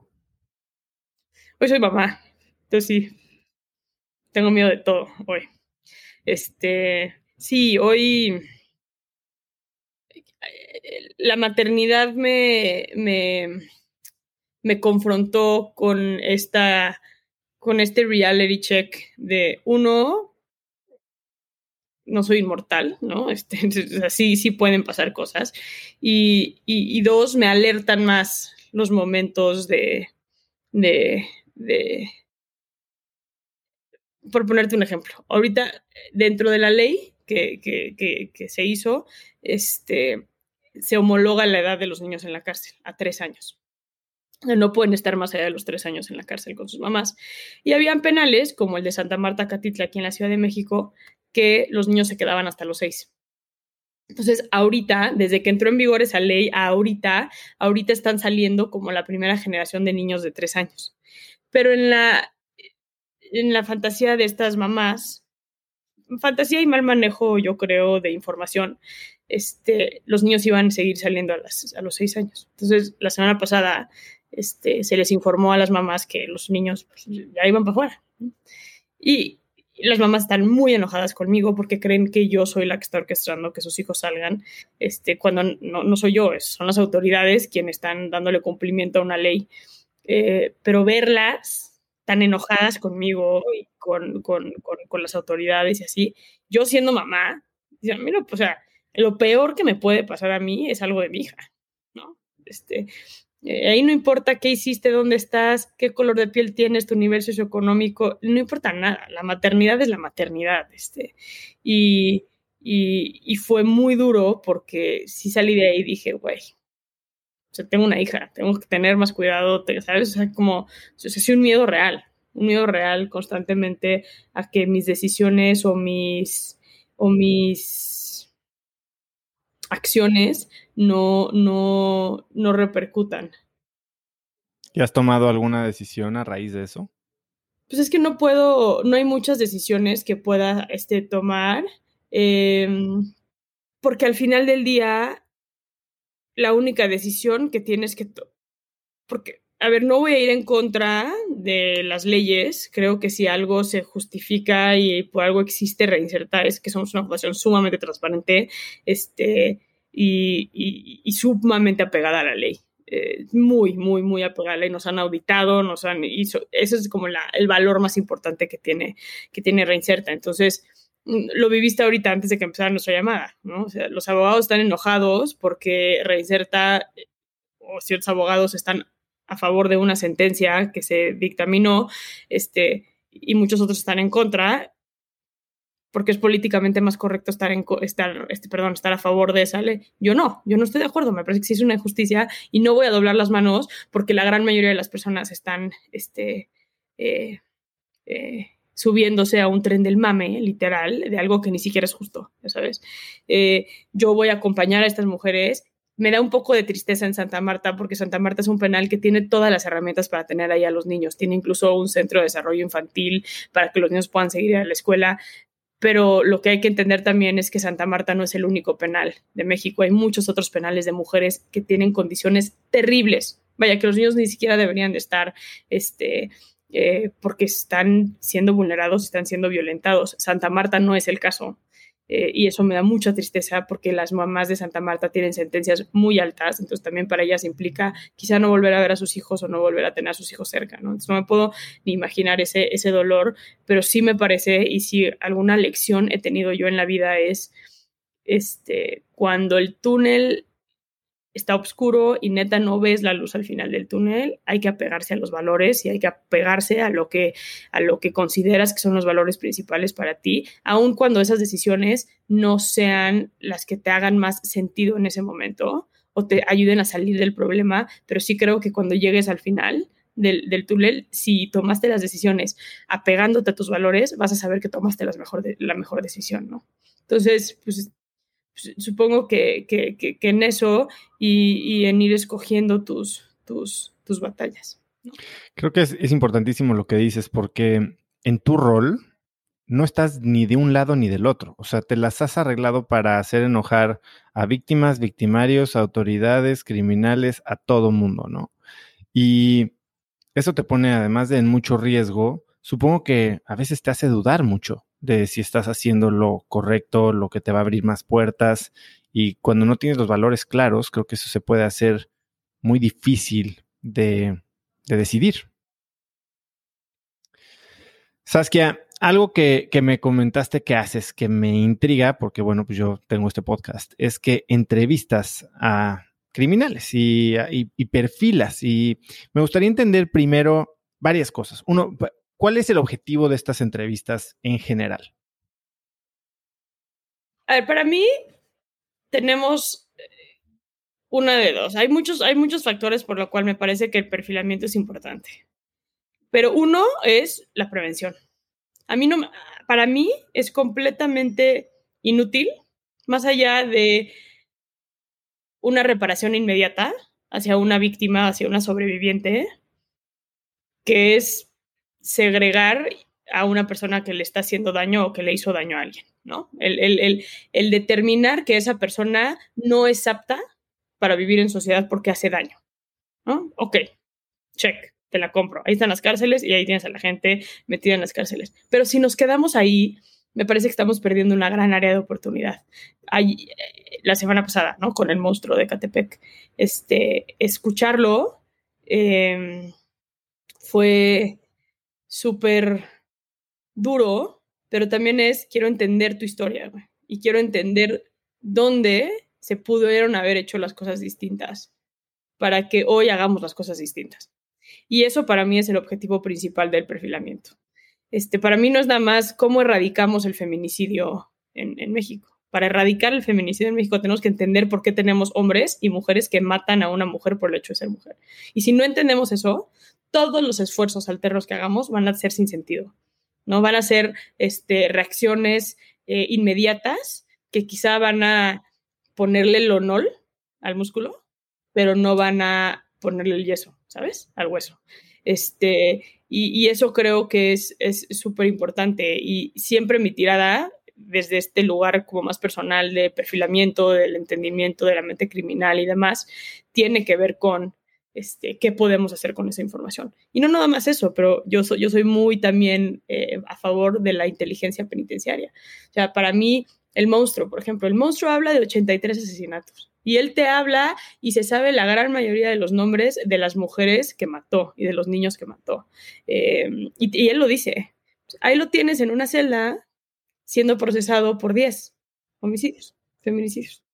Ok, está acusado, tiene, trae pena vitalicia, trae 380 años, trae, o sea, salir nunca. Pero sí, para mí, el que él hable de 83 homicidios cuando está siendo procesado por 10, pues para mí hay 73 familias que aún no tienen justicia. ¿no? Entonces también, ¿qué, ¿qué tanto podemos hacer al poder acercarnos con estas personas más allá para realmente brindar justicia en este país? No me acuerdo si es serie o si es película, pero viste Una Bomber. buenísima, ¿no? Que tiene que ver con todo esto, cómo lo descubren a través del perfil psicológico. Eh, ahora, cuéntame un poquito más, ¿cómo, ¿cómo se ve una de estas entrevistas? Nárrame cómo es un día, cuánto duran, grabas, no grabas, ¿qué les, ¿cómo estableces esta conexión? ¿Cómo te preparas? Cuéntamelo todo. Este, sí, sí, siempre las grabo. Este, de hecho, justo esta la grabé aquí en mi celular. Este, es esta. Este, el, el, este, es, este es Juan Carlos. Este, Me está enseñando su celular y literal está grabando a... Son cinco horas de, de, esto. Em, siempre grabo, siempre, por lo menos, o meto mi celular o meto una grabadora o, algo, porque hay que tener la información, hay que almacenar la información y hay que analizar la información este, que, que, dan estas, estas, estas personas. Eh, depende el perfil que entrevisto, depende mucho, ¿no? Este, por ejemplo, cuando entrevisté a Juan Carlos, estaba muy nerviosa desde un lugar de desconocimiento, porque el tema de feminicidio es un tema al cual yo personalmente no me he metido para nada. Si me pones un secuestrador, te lo entrevisto sin ningún problema porque me sé el teje y maneje y conozco la problemática del secuestro y conozco la operatividad de las bandas de los secuestros. Lo he estudiado durante muchos años de, de, de, de mi vida, aunque depende. Me acuerdo que cuando entrevisté al Mocha Orejas a Daniel Arismendi, que es este secuestrador en México en los años 90 que aterrorizó México cortando orejas y matando a muchas de sus víctimas, cobrando millones de dólares de rescates. Eh, la noche anterior, que entré a Puente Grande, donde estaba en ese momento eh, eh, Daniel, este, no dormí. Y, entraba al penal y sudaba, o sea, sudaba yo así de, güey, ¿qué me está pasando? esto no me suele pasar nunca, jamás. Este, pero ya me di cuenta que tiene también que ver con la complejidad este, de, de, del perfil o sea, un, monstruo de Catepec no es lo mismo al cabrón que es un machista, que la novia lo mandó a la chingada y decidió que si no es con él, con nadie y la mató, ¿no? O sea, no es lo mismo el perfil de ese güey que un perfil de un asesino serial de mujeres que tenía un modus operandi y que tenía también este, eh, una, una, una, dinámica como muy establecida en cuanto a eh, cómo asesinaba y cómo hacía sus. Entonces, el perfilamiento y el acercamiento con estas personas depende mucho del perfil. Eh, hay muchas que son dolorosísimas porque también tienes a mucha gente inocente en la cárcel. Entonces, escuchar a la gente inocente en, prisión es de las cosas más duras porque son vidas arruinadas este, por factores externos. Eh, familias destruidas, sueños desaparecidos eh, y, demás. Pero pero sí, sí depende, depende, depende mucho este, el perfil y el objetivo de ese, de ese, de ese acercamiento. ¿Cómo se ve el inicio de una de estas entrevistas? ¿Cómo estableces la conexión? Sé que depende de tal vez del objetivo y del tipo de persona, pero ¿cómo logras que se abran tanto contigo? A ver, de entrada, yo si algo no hago, o sea, yo, yo no creo, yo, yo critico mucho a, las y los activistas que creen que pueden trabajar con víctimas y con victimarios, ¿no? Este, para, para, para mí trabajar con sobrevivientes eh, de delitos de alto impacto es toda una rama y tienes que mantenerte sana y tienes que mantenerte como con la suficiente tela de juicio para poder este, ser sumamente como compasiva, digamos, con, con, con, con, con ellos y con ellas. Y es lo mismo con los victimarios, o sea, yo no me voy a sentar enfrente de el peor delincuente para humillarlo o para hacerlo sentir mal o para... No es mi rol, no es lo que me toca hacer a mí, ¿sabes? Mejor no voy, o sea, mejor no lo hago. Em, entonces, esa es, es, de las cosas, yo creo que más difíciles, que es mantenerte como muy leal muy imparcial y muy leal a lo que tienes las capacidades. A mí mañana me sientas con un grupo de 10 víctimas de feminicidio y no sabría cómo reaccionar, o sea, no sabría cómo, cómo, cómo trabajar. Mi cabeza está muy hecha para trabajar con victimarios y yo reconozco eso como una debilidad o como una fortaleza, pero esta gente que juega al, al, doble, me parece que terminas lastimando a una u otra parte. Entonces, yo sí me mantengo como muy en, mi, mi rol en esta vida es la reinserción social, mi rol en esta vida tiene que ver con la prevención a través del trabajo con los criminales y, y, y estoy ok con eso. Entonces, sí me aseguro que cada que me siento eh, enfrente de un personaje, especialmente como, como, estos, ¿no? Como, como Juan Carlos, sé que me va a decir las cosas más grotescas y más perversas que voy a que, que ninguna serie va a sacar, ¿no? Este, que no lo ves en televisión. Eh, hubo un punto ayer donde me contaba que tuvo a una niña de seis años secuestrada y, y, la violaba todas las noches y hacía una serie de cosas con la niña como muy, muy perversa. Y es garantizar que puedas estar ahí sentada con una poker face, este, eh, sin, lo, sin, sin, que, sin que se sienta agredido por, por, por ti. Eh, entonces, contestando. Dime algo, pero ¿cómo, ¿cómo llegas a ese momento y con qué, por qué te contaría algo así? ¿Te lo dice como, qué, qué información te quiere compartir o por qué te daría esos detalles? ¿O cómo pues, llegas a, ver, a eso? Depende mucho la persona. ¿No? Este, y todos tienen eh, motivos alternos y todos tienen motivos eh, distintas que no, no, se no tengo una respuesta para te pregunta. Si estamos hablando de Juan Carlos o si estamos hablando de Daniel o si estamos hablando de eh, César Freire o si estamos o sea, de estos grandes delincuentes, el, el, el, el, asesino serial, el sádico, este, todos tienen motivos este, alternos, que puede ser desde estoy aislado en una celda solo, no hablo con nadie, no me sacan de la celda y si tú vienes a platicar conmigo cinco horas y el que yo y eso implica que yo te cuente mi historia, venga, te la cuento, ¿sabes? El Juan Carlos tenía una parte un tanto inconsciente, pero otra no tan inconsciente, donde ya quería ser este agarrado, o sea, ya que ya quería y de hecho él está en la mejor disposición de que de, de, de, hablar de los demás delitos y de, y de, ya sabe que él nunca va a salir de la cárcel.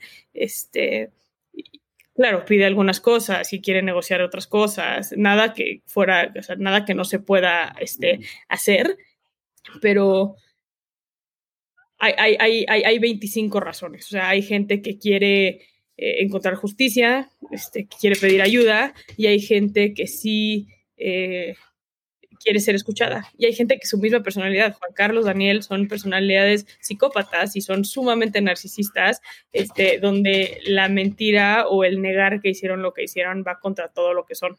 Este, entonces depende mucho eso el perfil que estás platicando. La gran mayoría de las personas privadas de la libertad no son psicópatas y es muy complicado o son entrevistas de mucho dolor también para ellos y para ellas el reconocer que hicieron lo que hicieron o personas sumamente rotas por dentro, donde eh, han encontrado un sentido de pertenencia dentro de la delincuencia organizada, han sentido donde realmente la línea entre el bien y el mal no está tan clara como para otras personas. ¿no? Entonces, eso, ahí sí, como contestando un poco tu pregunta, depende muchísimo en, en, en, en la persona que estoy entrevistando. Saskia, ¿tienes, tienes una pregunta como tu signature question para abrir la entrevista? Que sepas eh, que te va a funcionar para establecer conexión. A ver, hago mucho rapport. Este, en esos primeros 10, 15 o incluso 20 minutos de rapport establezco eh, una conversación donde demuestro compasión, donde demuestro empatía este, y donde les, les, les enseño no a través de lo que les digo, sino a través literalmente de mi tono de voz, este, la forma en la que me siento. Eh, ¿Cómo te por sientes? ejemplo, más, como que más cerca, no, no, no establezco esta, o sea, con Juan Carlos, por ejemplo, que si es un asesino serial donde lleva, donde tiene una adicción de, en matar a mujeres, sí fue complicado ayer porque pues, sí tuve que pedir que me lo esposaran, que lo dejaran esposado durante toda la entrevista, porque en cualquier momento se me va. Y en algún punto le dije, iba yo con dos mujeres más. Entonces le digo, ¿tienes ganas de matarnos alguna de las tres? ¿Tienes ganas de, sabes? O sea, como, como, y me decía, no, así no, así no, pero yo antes, ¿cómo operas? Y entonces ya ahí como que empiezas, pero desde ellos, ellos y ellas eh, huelen literalmente este, el miedo, huelen este, la intención con la que vas. Eh, es, es muy distinto cuando va un policía a sacar información a cuando voy yo a decirle, voy, quiero escuchar tu historia. O sea, literalmente quiero escuchar tu historia, no, no vengo por otra razón, ni muchísimo menos. Y eso lo tienes que establecer en los primeros 10, 15, 20 minutos de la entrevista. Si no hay conexión en esos primeros momentos, este, eh, no, y, y, hacer travesuras. ayer, ¿no? Entra el, el, el, guardia y nos dice, este, licenciadas, necesitan algo de tomar, les podemos traer un, un, un refresco. Y yo no iba a tomar refresco, María no iba a tomar refresco y, y Lindet no iba a tomar refresco. Entonces luego, luego fue como, no. Y entonces lo vi a él y le hice así como, como, ¿quieres un refresco? Obviamente el policía nunca le iba a traer un refresco a Juan Carlos. Ajá. Le hago así como, y me hace así Juan Carlos como decir un refresco. yo, yo sí quiero un refresco. O sea, me traen el refresco, se va el guardia y le paso el refresco, ya sabes. O sea, como pendejaditas que son como, como, como, como, como marcar este, este lugar donde para mí en este momento no eres esta cosa brutal, eh, eh, asquerosa. No, eso para mí estoy aquí hablando con un ser humano, güey, que está privado de la libertad, que está este, inmovilizado, que está este, cumpliendo la pena que le toca cumplir. Eh, pero en esos momentos lo que me puedas contar me parece que es mucho más útil para la sociedad que el que solamente te, te sigamos castigando este, de esta manera, ¿no? ¿Qué es lo más sorprendente que has aprendido o descubierto en una de estas entrevistas? La, corresponsabilidad social que hay en la delincuencia de este país, eh, especialmente con los secuestradores, y la, las consecuencias tan brutales que tiene la corrupción y la impunidad eh, que hay en el sistema de justicia penal de nuestro país. En lo más, eh, Juan Carlos, y perdón que hable tanto de Juan Carlos, pues es el que más reciente traigo. Eh, Juan Carlos es un cabrón que mató a su primera víctima a los 18 años. Y él lo agarraron a los 33 años. Estás hablando que operó durante años, años, 15 años, sin que lo agarraran. ¿Qué, ¿Dónde está el culpable de que en este país alguien pueda matar 83 mujeres y no ser detenido? Con la primera que mata. Eso es corrupción, impunidad este, y ausencia de las autoridades por completo. Y ahí sí somos corresponsables. No, ahí, ahí sí este, hay, hay, hay policías culpables, hay, hay ciudadanos que, que, sabían que algo estaba pasando, hicieron caso omisos. Muchas de las, de, las, de las mujeres que, que, que mató eh, Juan Carlos no, no hay carpetas de investigación siquiera abiertas porque no hubo una denuncia de desaparición. Eh, entonces, ¿dónde está esa, esa, ese niño que mató, que no lo registraron y por eso no tiene identidad? ¿Dónde está esa mujer que era una prostituta en la calle y no tenía familia y cuando la mató Juan Carlos nadie estuvo ahí para decir, hey, falta esta mujer, nos falta ella, ¿sabes? Este, y perdón, me da mucha impotencia esto, pero es como eso también tiene que ver con el delito en nuestro país. Y si queremos pensar que solo meter a Juan Carlos a la cárcel va a erradicar que Juan Carlos siga matando, sí, pero ¿dónde está todo lo demás? ¿Dónde está? Entonces, eso serían como las dos grandes cosas. Esto que dijiste me recordó una escena de American Psycho, donde sale Christian Bale y va y mata a un indigente y se va con su traje y es una persona que el sistema nunca va a echar de menos. Y eso es error sí. del sistema. Claro, es un error del sistema. La gran mayoría, yo, yo, siempre lo he dicho, en México tienes, en México y en el mundo tienes dos tipos de delincuentes. Tienes el psicópata que nace con una incapacidad, porque no es otra cosa más que incapacidad neuronal, es una ausencia de la neurona espejo, eh, al momento del nacimiento. De hecho, ayer hablaba mucho con Juan Carlos. Él tuvo un accidente donde estuvo en coma a los cinco años, donde se pegó y se abrió la cabeza. Este, entonces, habría ahí que analizar también un tema neuronal eh, de la capacidad de culpa de este, de este güey, ¿no? Eh, mismo que tiene Daniel Arismendi, César Freire, este, otros psicópatas que tenemos en, prisión, pero son la minoría. Yo siempre lo he dicho, un, un secuestrador no, se, no nace, un secuestrador se hace. Este, y se hace con la suma de muchos factores. Ojo, no estoy justificando, pero sí hay que entender que son la suma de muchos factores que una persona termina haciendo lo que termina haciendo. He, entrevistado a mucha gente, por, por decirte una cosa, que son multireincidentes, rateros, ¿no? No nos vayamos a delitos este, de alto impacto, robo. Eh, porque yo, ¿no? Cuando los vuelvo a ver en la cárcel, había, había, había un señor que llevaba 18 años en la cárcel lo conocí antes de que iba a salir, estaba tres meses de salir. Entonces, platiqué mucho con él y le decía, ¿qué sientes ahorita que vas a salir? Este, ¿Qué vas a hacer? ¿no? Después de 18 años de estar encerrado, ¿qué vas a hacer? Eh, estoy muy nervioso, licenciada, no, no sé qué voy a hacer. Este, pues mi mamá sigue viva, entonces tengo la suerte, ya está grande, voy a ir a vivir con ella. Eh, Como a los ocho meses regreso al reclusorio y estoy cambiando el reclusorio y me dice, hey, licenciada. Y yo, cabrón, ¿qué haces aquí? Ya estabas fuera. O sea, ¿qué haces aquí? No, licenciada, sí está muy fuerte allá afuera. Y yo, ¿cómo? Dijo, no, pues aquí por lo menos, pues ya tengo mi trabajo, aquí ya me la sé, ya, ya, allá afuera nada más no conseguí trabajo, este, para mi familia fue un dolor de cabeza tenerme allá afuera porque, este, pues yo ya no sabía vivir en, la sociedad, este, em, yo prefiero, mira, aquí estoy bien, licenciada, necesita que le volé sus zapatos. Y yo, no, o sea, no, que qué, tristeza, ¿sabes? Qué tristeza que, que, que, tú, que tenías todo para salir y rehacer tu vida de una manera recta, este, no se te hayan brindado las oportunidades allá afuera para que lo hicieras.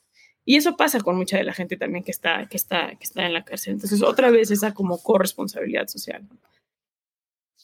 ¿Qué, a ver, yo entrevisto a mucha gente tal vez del otro lado del espectro, ¿no? Eh, y veo que muchos tienen hábitos, eh, costumbres, mentalidades que se repiten entre ellos y que tal vez es una de las razones por las que están operando al, al máximo nivel en sus disciplinas. ¿Tú has encontrado algo similar? Digo, más allá de perfiles psicológicos en hábitos o en costumbres que tengan criminales de esta talla? O sea, es que, a ver, lo que no sé si estoy entendiendo bien o solo la pregunta. La, pregunta tiene que ver con características que tienen. Sí, pero diferente a psicológicas. O sea, es gente que. Sociales. Sí. Sociales. A ver, en México, a ver, y, y, y, no te voy a dar mi opinión, porque aquí es donde la gente se pone loca y me odia. Este, que está bien, no tengo un pedo con que me odien, pero la gente se pone muy mal con, con las cosas que yo digo. Eh, en la Ciudad de México, el 75% de las personas que están en prisión son de dos delegaciones nada más, de la Gustavo Amadero y de Iztapalapa. Eh, eso es un, eh, es un fact, ¿no? O sea, te, estoy dando un, un, hecho. O sea, porcentualmente el 75% pertenecen a ciertas, a ciertas zonas. Me parece que en este país hemos criminalizado la pobreza y, mucha gente que debería estar en prisión no está en prisión y mucha gente que no debería estar en prisión está en prisión. Lo que sí te puedo decir es, hay muchos factores sociales. Eh, algo que he visto con las mujeres en prisión, por ejemplo, es muchas, muchas, muchas, muchas vienen eh, de ambientes sumamente violentos sumamente violentos, han sido víctimas y han sobrevivido una y otra vez violencia extrema en su vida. Eh, tienen ausencia de, este, de, capacidades empáticas. Y yo lo defino mucho, que tienes a un niño que nace en una casa donde todo es amor, eh, donde nunca le ha faltado, nunca ha tenido hambre, este, donde puede ir a la escuela, donde tiene papás o mamás o ambos que les enseñan sobre valores, les enseñan sobre la importancia de la honestidad, de la rectitud eh, y, demás. Ellos se llevan bien, si se pelean eh, o discuten, lo hacen a puerta cerrada, sin que los niños escuchen, ta, Luego tienes el mismo niño de la misma edad que nació en el mismo hospital, em, que mamá y papá tienen un problema de violencia, papá es alcohólico eh, y cada que llega borracho su hobby es romperle la madre a la mamá. El niño lo ve, este, a veces el dinero se gasta en el alcohol y no en la comida, entonces de repente tiene que ver de dónde madre saca la comida. Mm. Este, en la escuela ya no lo dejan entrar porque pues, no lleva el uniforme limpio o porque ya no le alcanzó para unos zapatos que no estén rotos. Eh, si salen esos dos niños a la calle y se encuentran a un hombre que está torturando y lastimando a un perro, ¿cuál va a ser la reacción de cada uno de esos niños? Y la reacción va a ser el que viene de este entorno de amor y de, y de, y de, y de justicia este, y de buen pedismo, se va a angustiar horrible porque le están pegando al perro, ¿no? Y, y va a ser un evento traumático en su vida. Al güey que agarran de piñata a la mamá cada fin de semana y él tiene que ver eso, el que le peguen a un perro, pues va a ser lo de menos, ¿no? Porque está acostumbrado a que le, le rompan la madre a su mamá todos los fines de semana.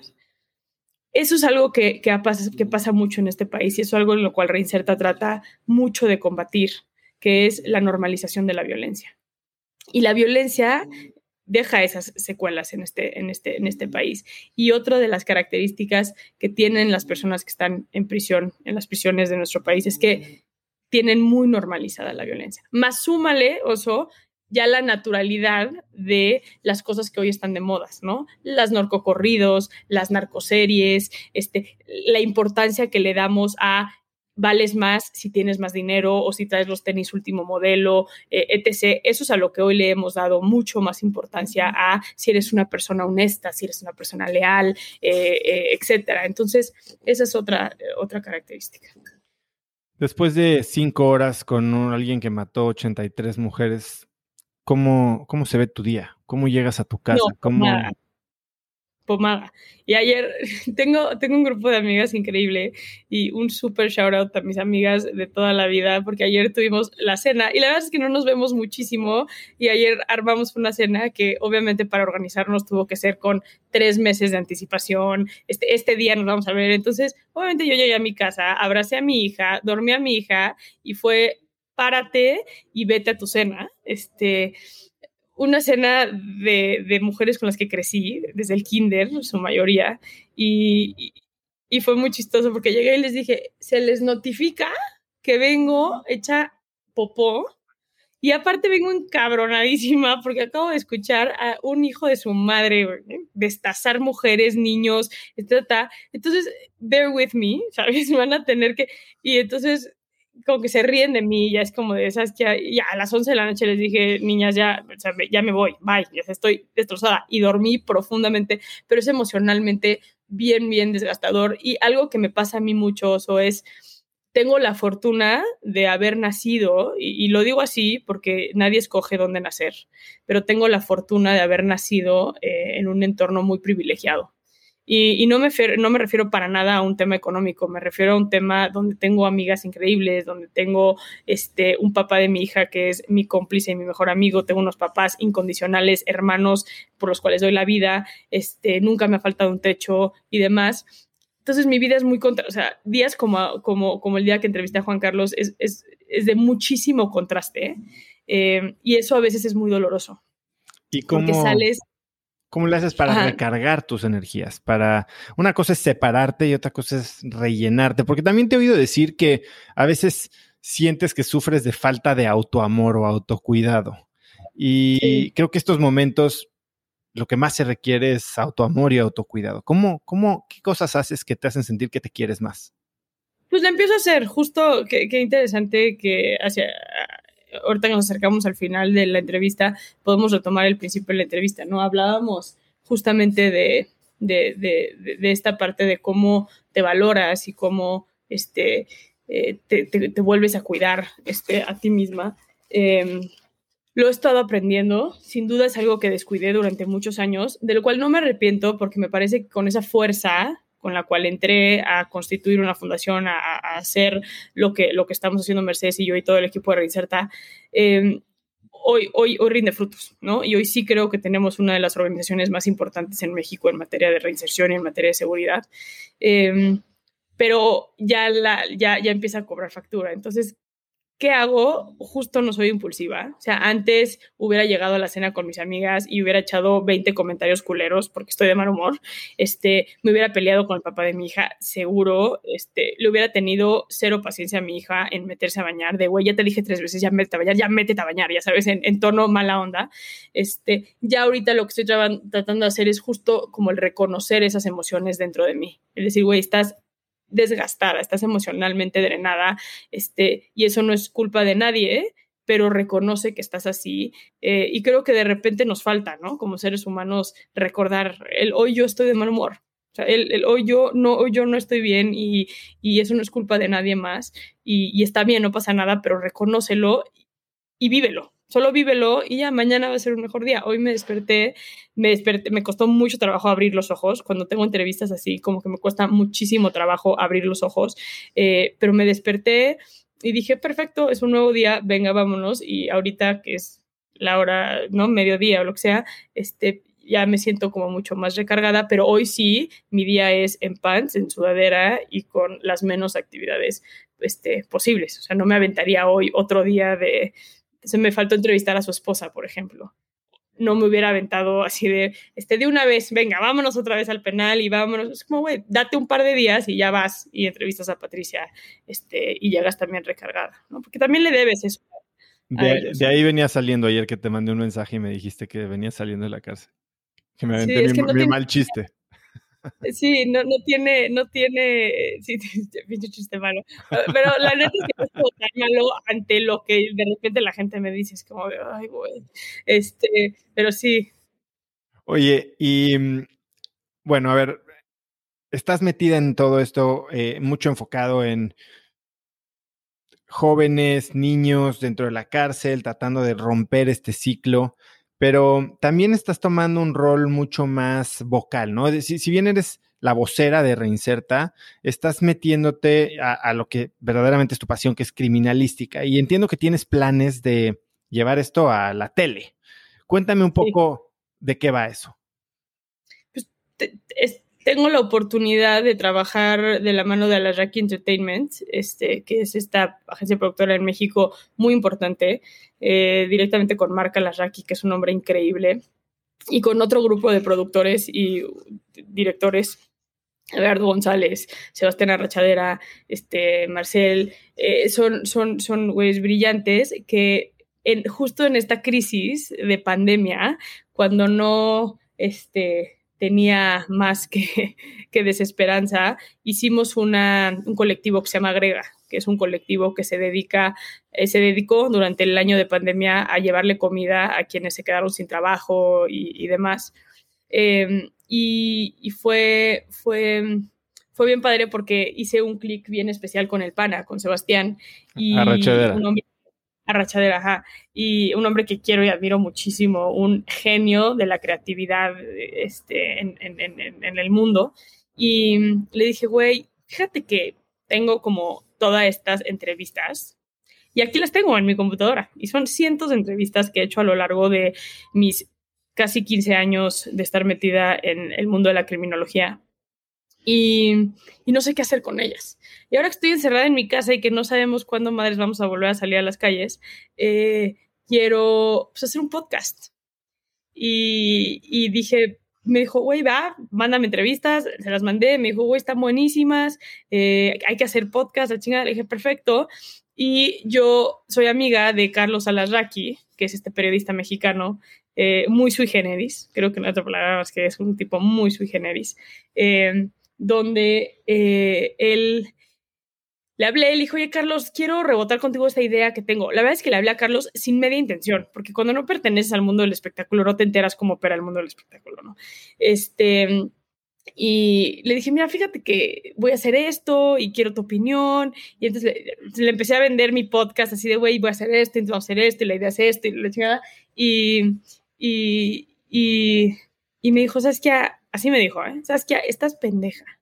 Y yo, Carlos, gracias. Este, me dijo, lo que tú tienes entre manos no es un podcast, güey. Me dijo, lo que tienes entre manos es una serie de televisión.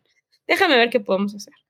Y a los tres, cuatro meses ya estábamos en una etapa en la que estamos ahorita de predesarrollo para la serie eh, de televisión que estamos haciendo, eh, que tiene que ver con el trabajo con entrevistas de personas privadas de la libertad y justamente el transmitir este mensaje de entender qué hay detrás de la delincuencia. Vamos a entrevistar a Diego Santoy, por ejemplo, que el asesino de cumbre, que, que es un güey que más allá, que no, me interesa que me cuente a cámara cómo mató este, o cómo estuvo involucrado en el asesinato de esos dos niños.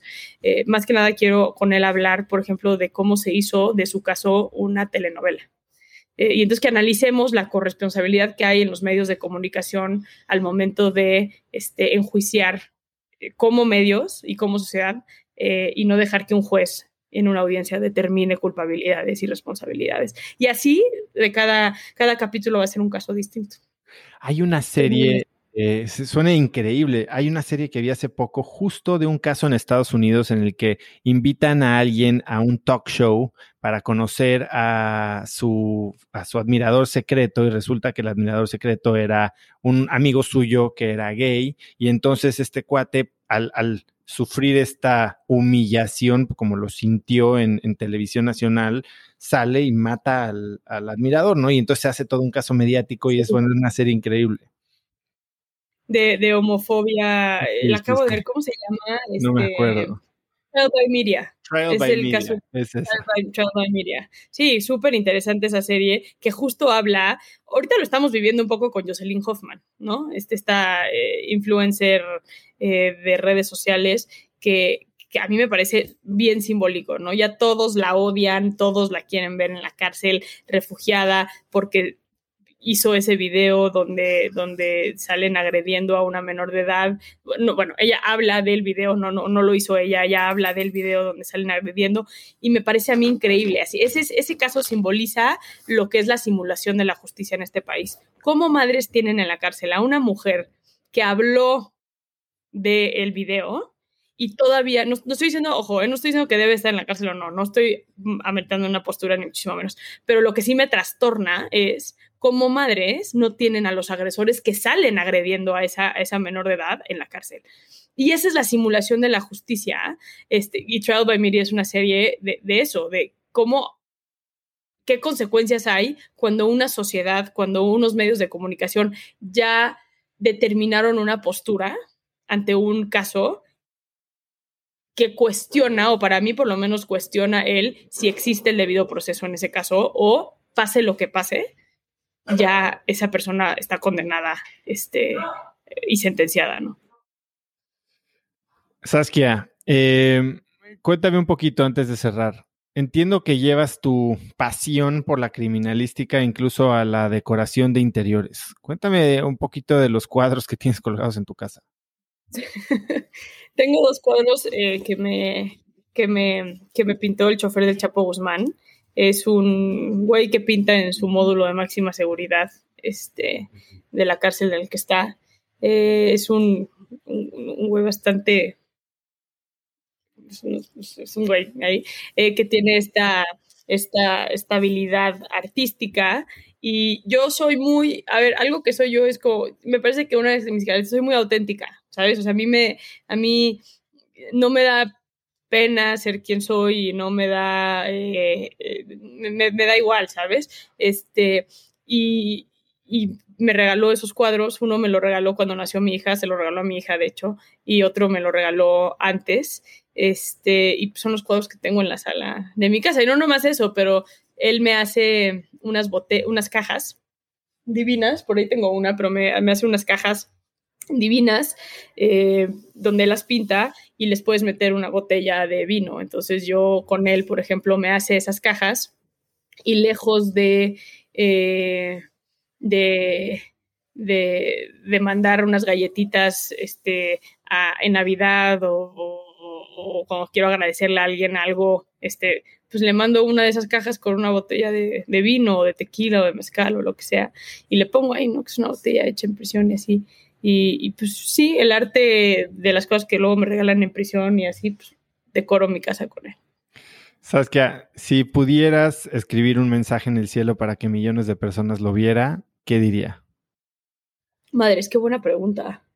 Em, yo creo que, que sería como redefinamos la justicia y, redefinámonos como parte de la solución a la creación de un México donde prevalezca la paz y no predomine la injusticia. Sin duda. Y creo que este país nos urge redefinir la justicia. Saskia, ha sido increíble. Digo, he escuchado muchas entrevistas contigo. Sé que tienes, como estas historias que nos contaste hoy, millones. Eh, se requiere de un valor enorme para hacer lo que estás haciendo. Eh, eres una crack y espero que el impacto que has tenido hasta ahorita sea solo una semillita de lo que vas a lograr, estoy seguro, y ahora con el incremento de tu visibilidad mediática creo que va a ser mucho más factible. Así que muchas gracias por tu tiempo. ¿Dónde te puedes seguir la gente? ¿Dónde puedes seguir a Reinserta? Oso, gracias a ti por este espacio, por abrir los micrófonos a esta causa, hablar de estos temas que son controversiales, sin duda alguna que son controversiales. Entonces, invito a la gente este, que se quedó con alguna duda, que escuchó este espacio o que quiere nada más saber más, arroba reinserta en todas las redes sociales y, mi, y las mías personales son arroba Saskia Nino, S-A-S-K-I-A-N-I-N-O. ¿Algo más que quieras agregar? Nada, agradecerte y, y, enviar saludos y agradecimiento también a quienes aguantaron este par de horas de, de, entrevistas y que no, que, no, que no desertaron antes. Seguramente van a querer más. Saskia, muchísimas gracias. Te dejo en tu día light hoy y mucho éxito. Oso, te mando un abrazo y mil gracias por, por este espacio. La cantidad y el grado de las historias que tiene Saskia verdaderamente me dejó con la boca abierta. Y definitivamente hay mucho que aprender de ella y de la luz que nos puede dar a cómo piensan los criminales más peligrosos del país y de cómo funciona nuestro sistema penitenciario. Si te gustó el episodio, compártelo con alguien usando el link cracks.la diagonal 131. Y compártelo en redes, mándalo por WhatsApp o por donde tú quieras. Si crees que a alguien le puede servir este episodio, me ayudas muchísimo si los estás ayudando a ellos al mismo tiempo. También sigue Cracks Podcast en Spotify o suscríbete en iTunes y califícanos ahí con 5 estrellas para que más gente nos pueda encontrar y así tengamos a más y mejores invitados. Me encanta ver lo que dices, lo que piensas de este episodio, así que mencióname en Instagram con la lección que más te llevas como arroba osotrava y obviamente menciona a Saskia como arroba Saskia Nino. Puedes encontrar links a todo lo que hablamos el día de hoy, Saskia y yo, series, películas, libros, etcétera, en cracks.la diagonal 131. Y antes de irte, no olvides registrarte para recibir mi newsletter Viernes de Cracks, que es un correo muy corto que mando cada viernes con 5 tips, artículos, libros, gadgets, frases o cosas que encontré en internet y creo que pueden ayudarte a tener una vida más productiva o al menos a empezar una conversación interesante este fin de semana. Son más de 60 mil personas las que lo reciben cada semana y es de lo que mejores comentarios recibo cada semana en mis redes. Para registrarte es muy fácil, solamente ve a cracks.la diagonal viernes y muy pronto voy a estar en tu inbox. Así que eso es todo por hoy, yo soy Osotrava y espero que tengas una semana de cracks. Este episodio es presentado por Vic. Si me conoces, sabes que soy un consumidor voraz de audiolibros y que he probado todo tipo de aplicaciones para seguir nutriendo mi mente mientras manejo o mientras corro o hago ejercicio, pero sin duda, por mucho, Vic es mi favorita. Con Vic puedes convertirte en una máquina de aprendizaje porque con solo 15 minutos al día puedes leer más de 12 libros al año.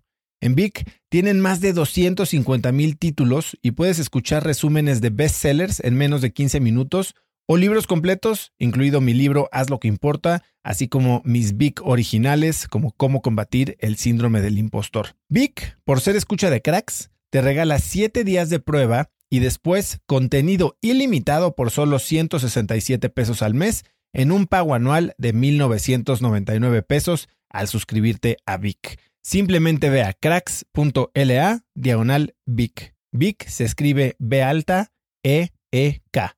Una vez más, es cracks.la diagonal Vic. Este episodio es presentado por Hospital Ángeles Health System. Cada invitado con el que platico en el podcast me abre los ojos a nuevas tecnologías que están impactando de forma positiva la manera en que todos nosotros vivimos. Una de las áreas en las que el avance tecnológico está generando más impacto es en el área de la salud, especialmente con los avances en cirugía robótica que permiten intervenciones con menos sangrado, menos dolor, cicatrices más pequeñas y una recuperación mucho más rápida. Hospital Ángeles Health System tiene el programa de cirugía robótica más robusto en el privado en México. Cuenta con 13 robots Da Vinci, el más avanzado y versátil del mundo, y con el mayor número de médicos certificados en cirugía robótica, con la cantidad de horas necesarias para poder operar, ya que tiene el único centro de capacitación de cirugía robótica en todo el país. Este es el futuro de la cirugía. Si quieres conocer más sobre el programa de cirugía robótica de Hospital Ángeles Health System y ver el directorio de doctores, visita cracks.la diagonal ángeles. Una vez más, es cracks.la diagonal ángeles. Consulta a tu médico.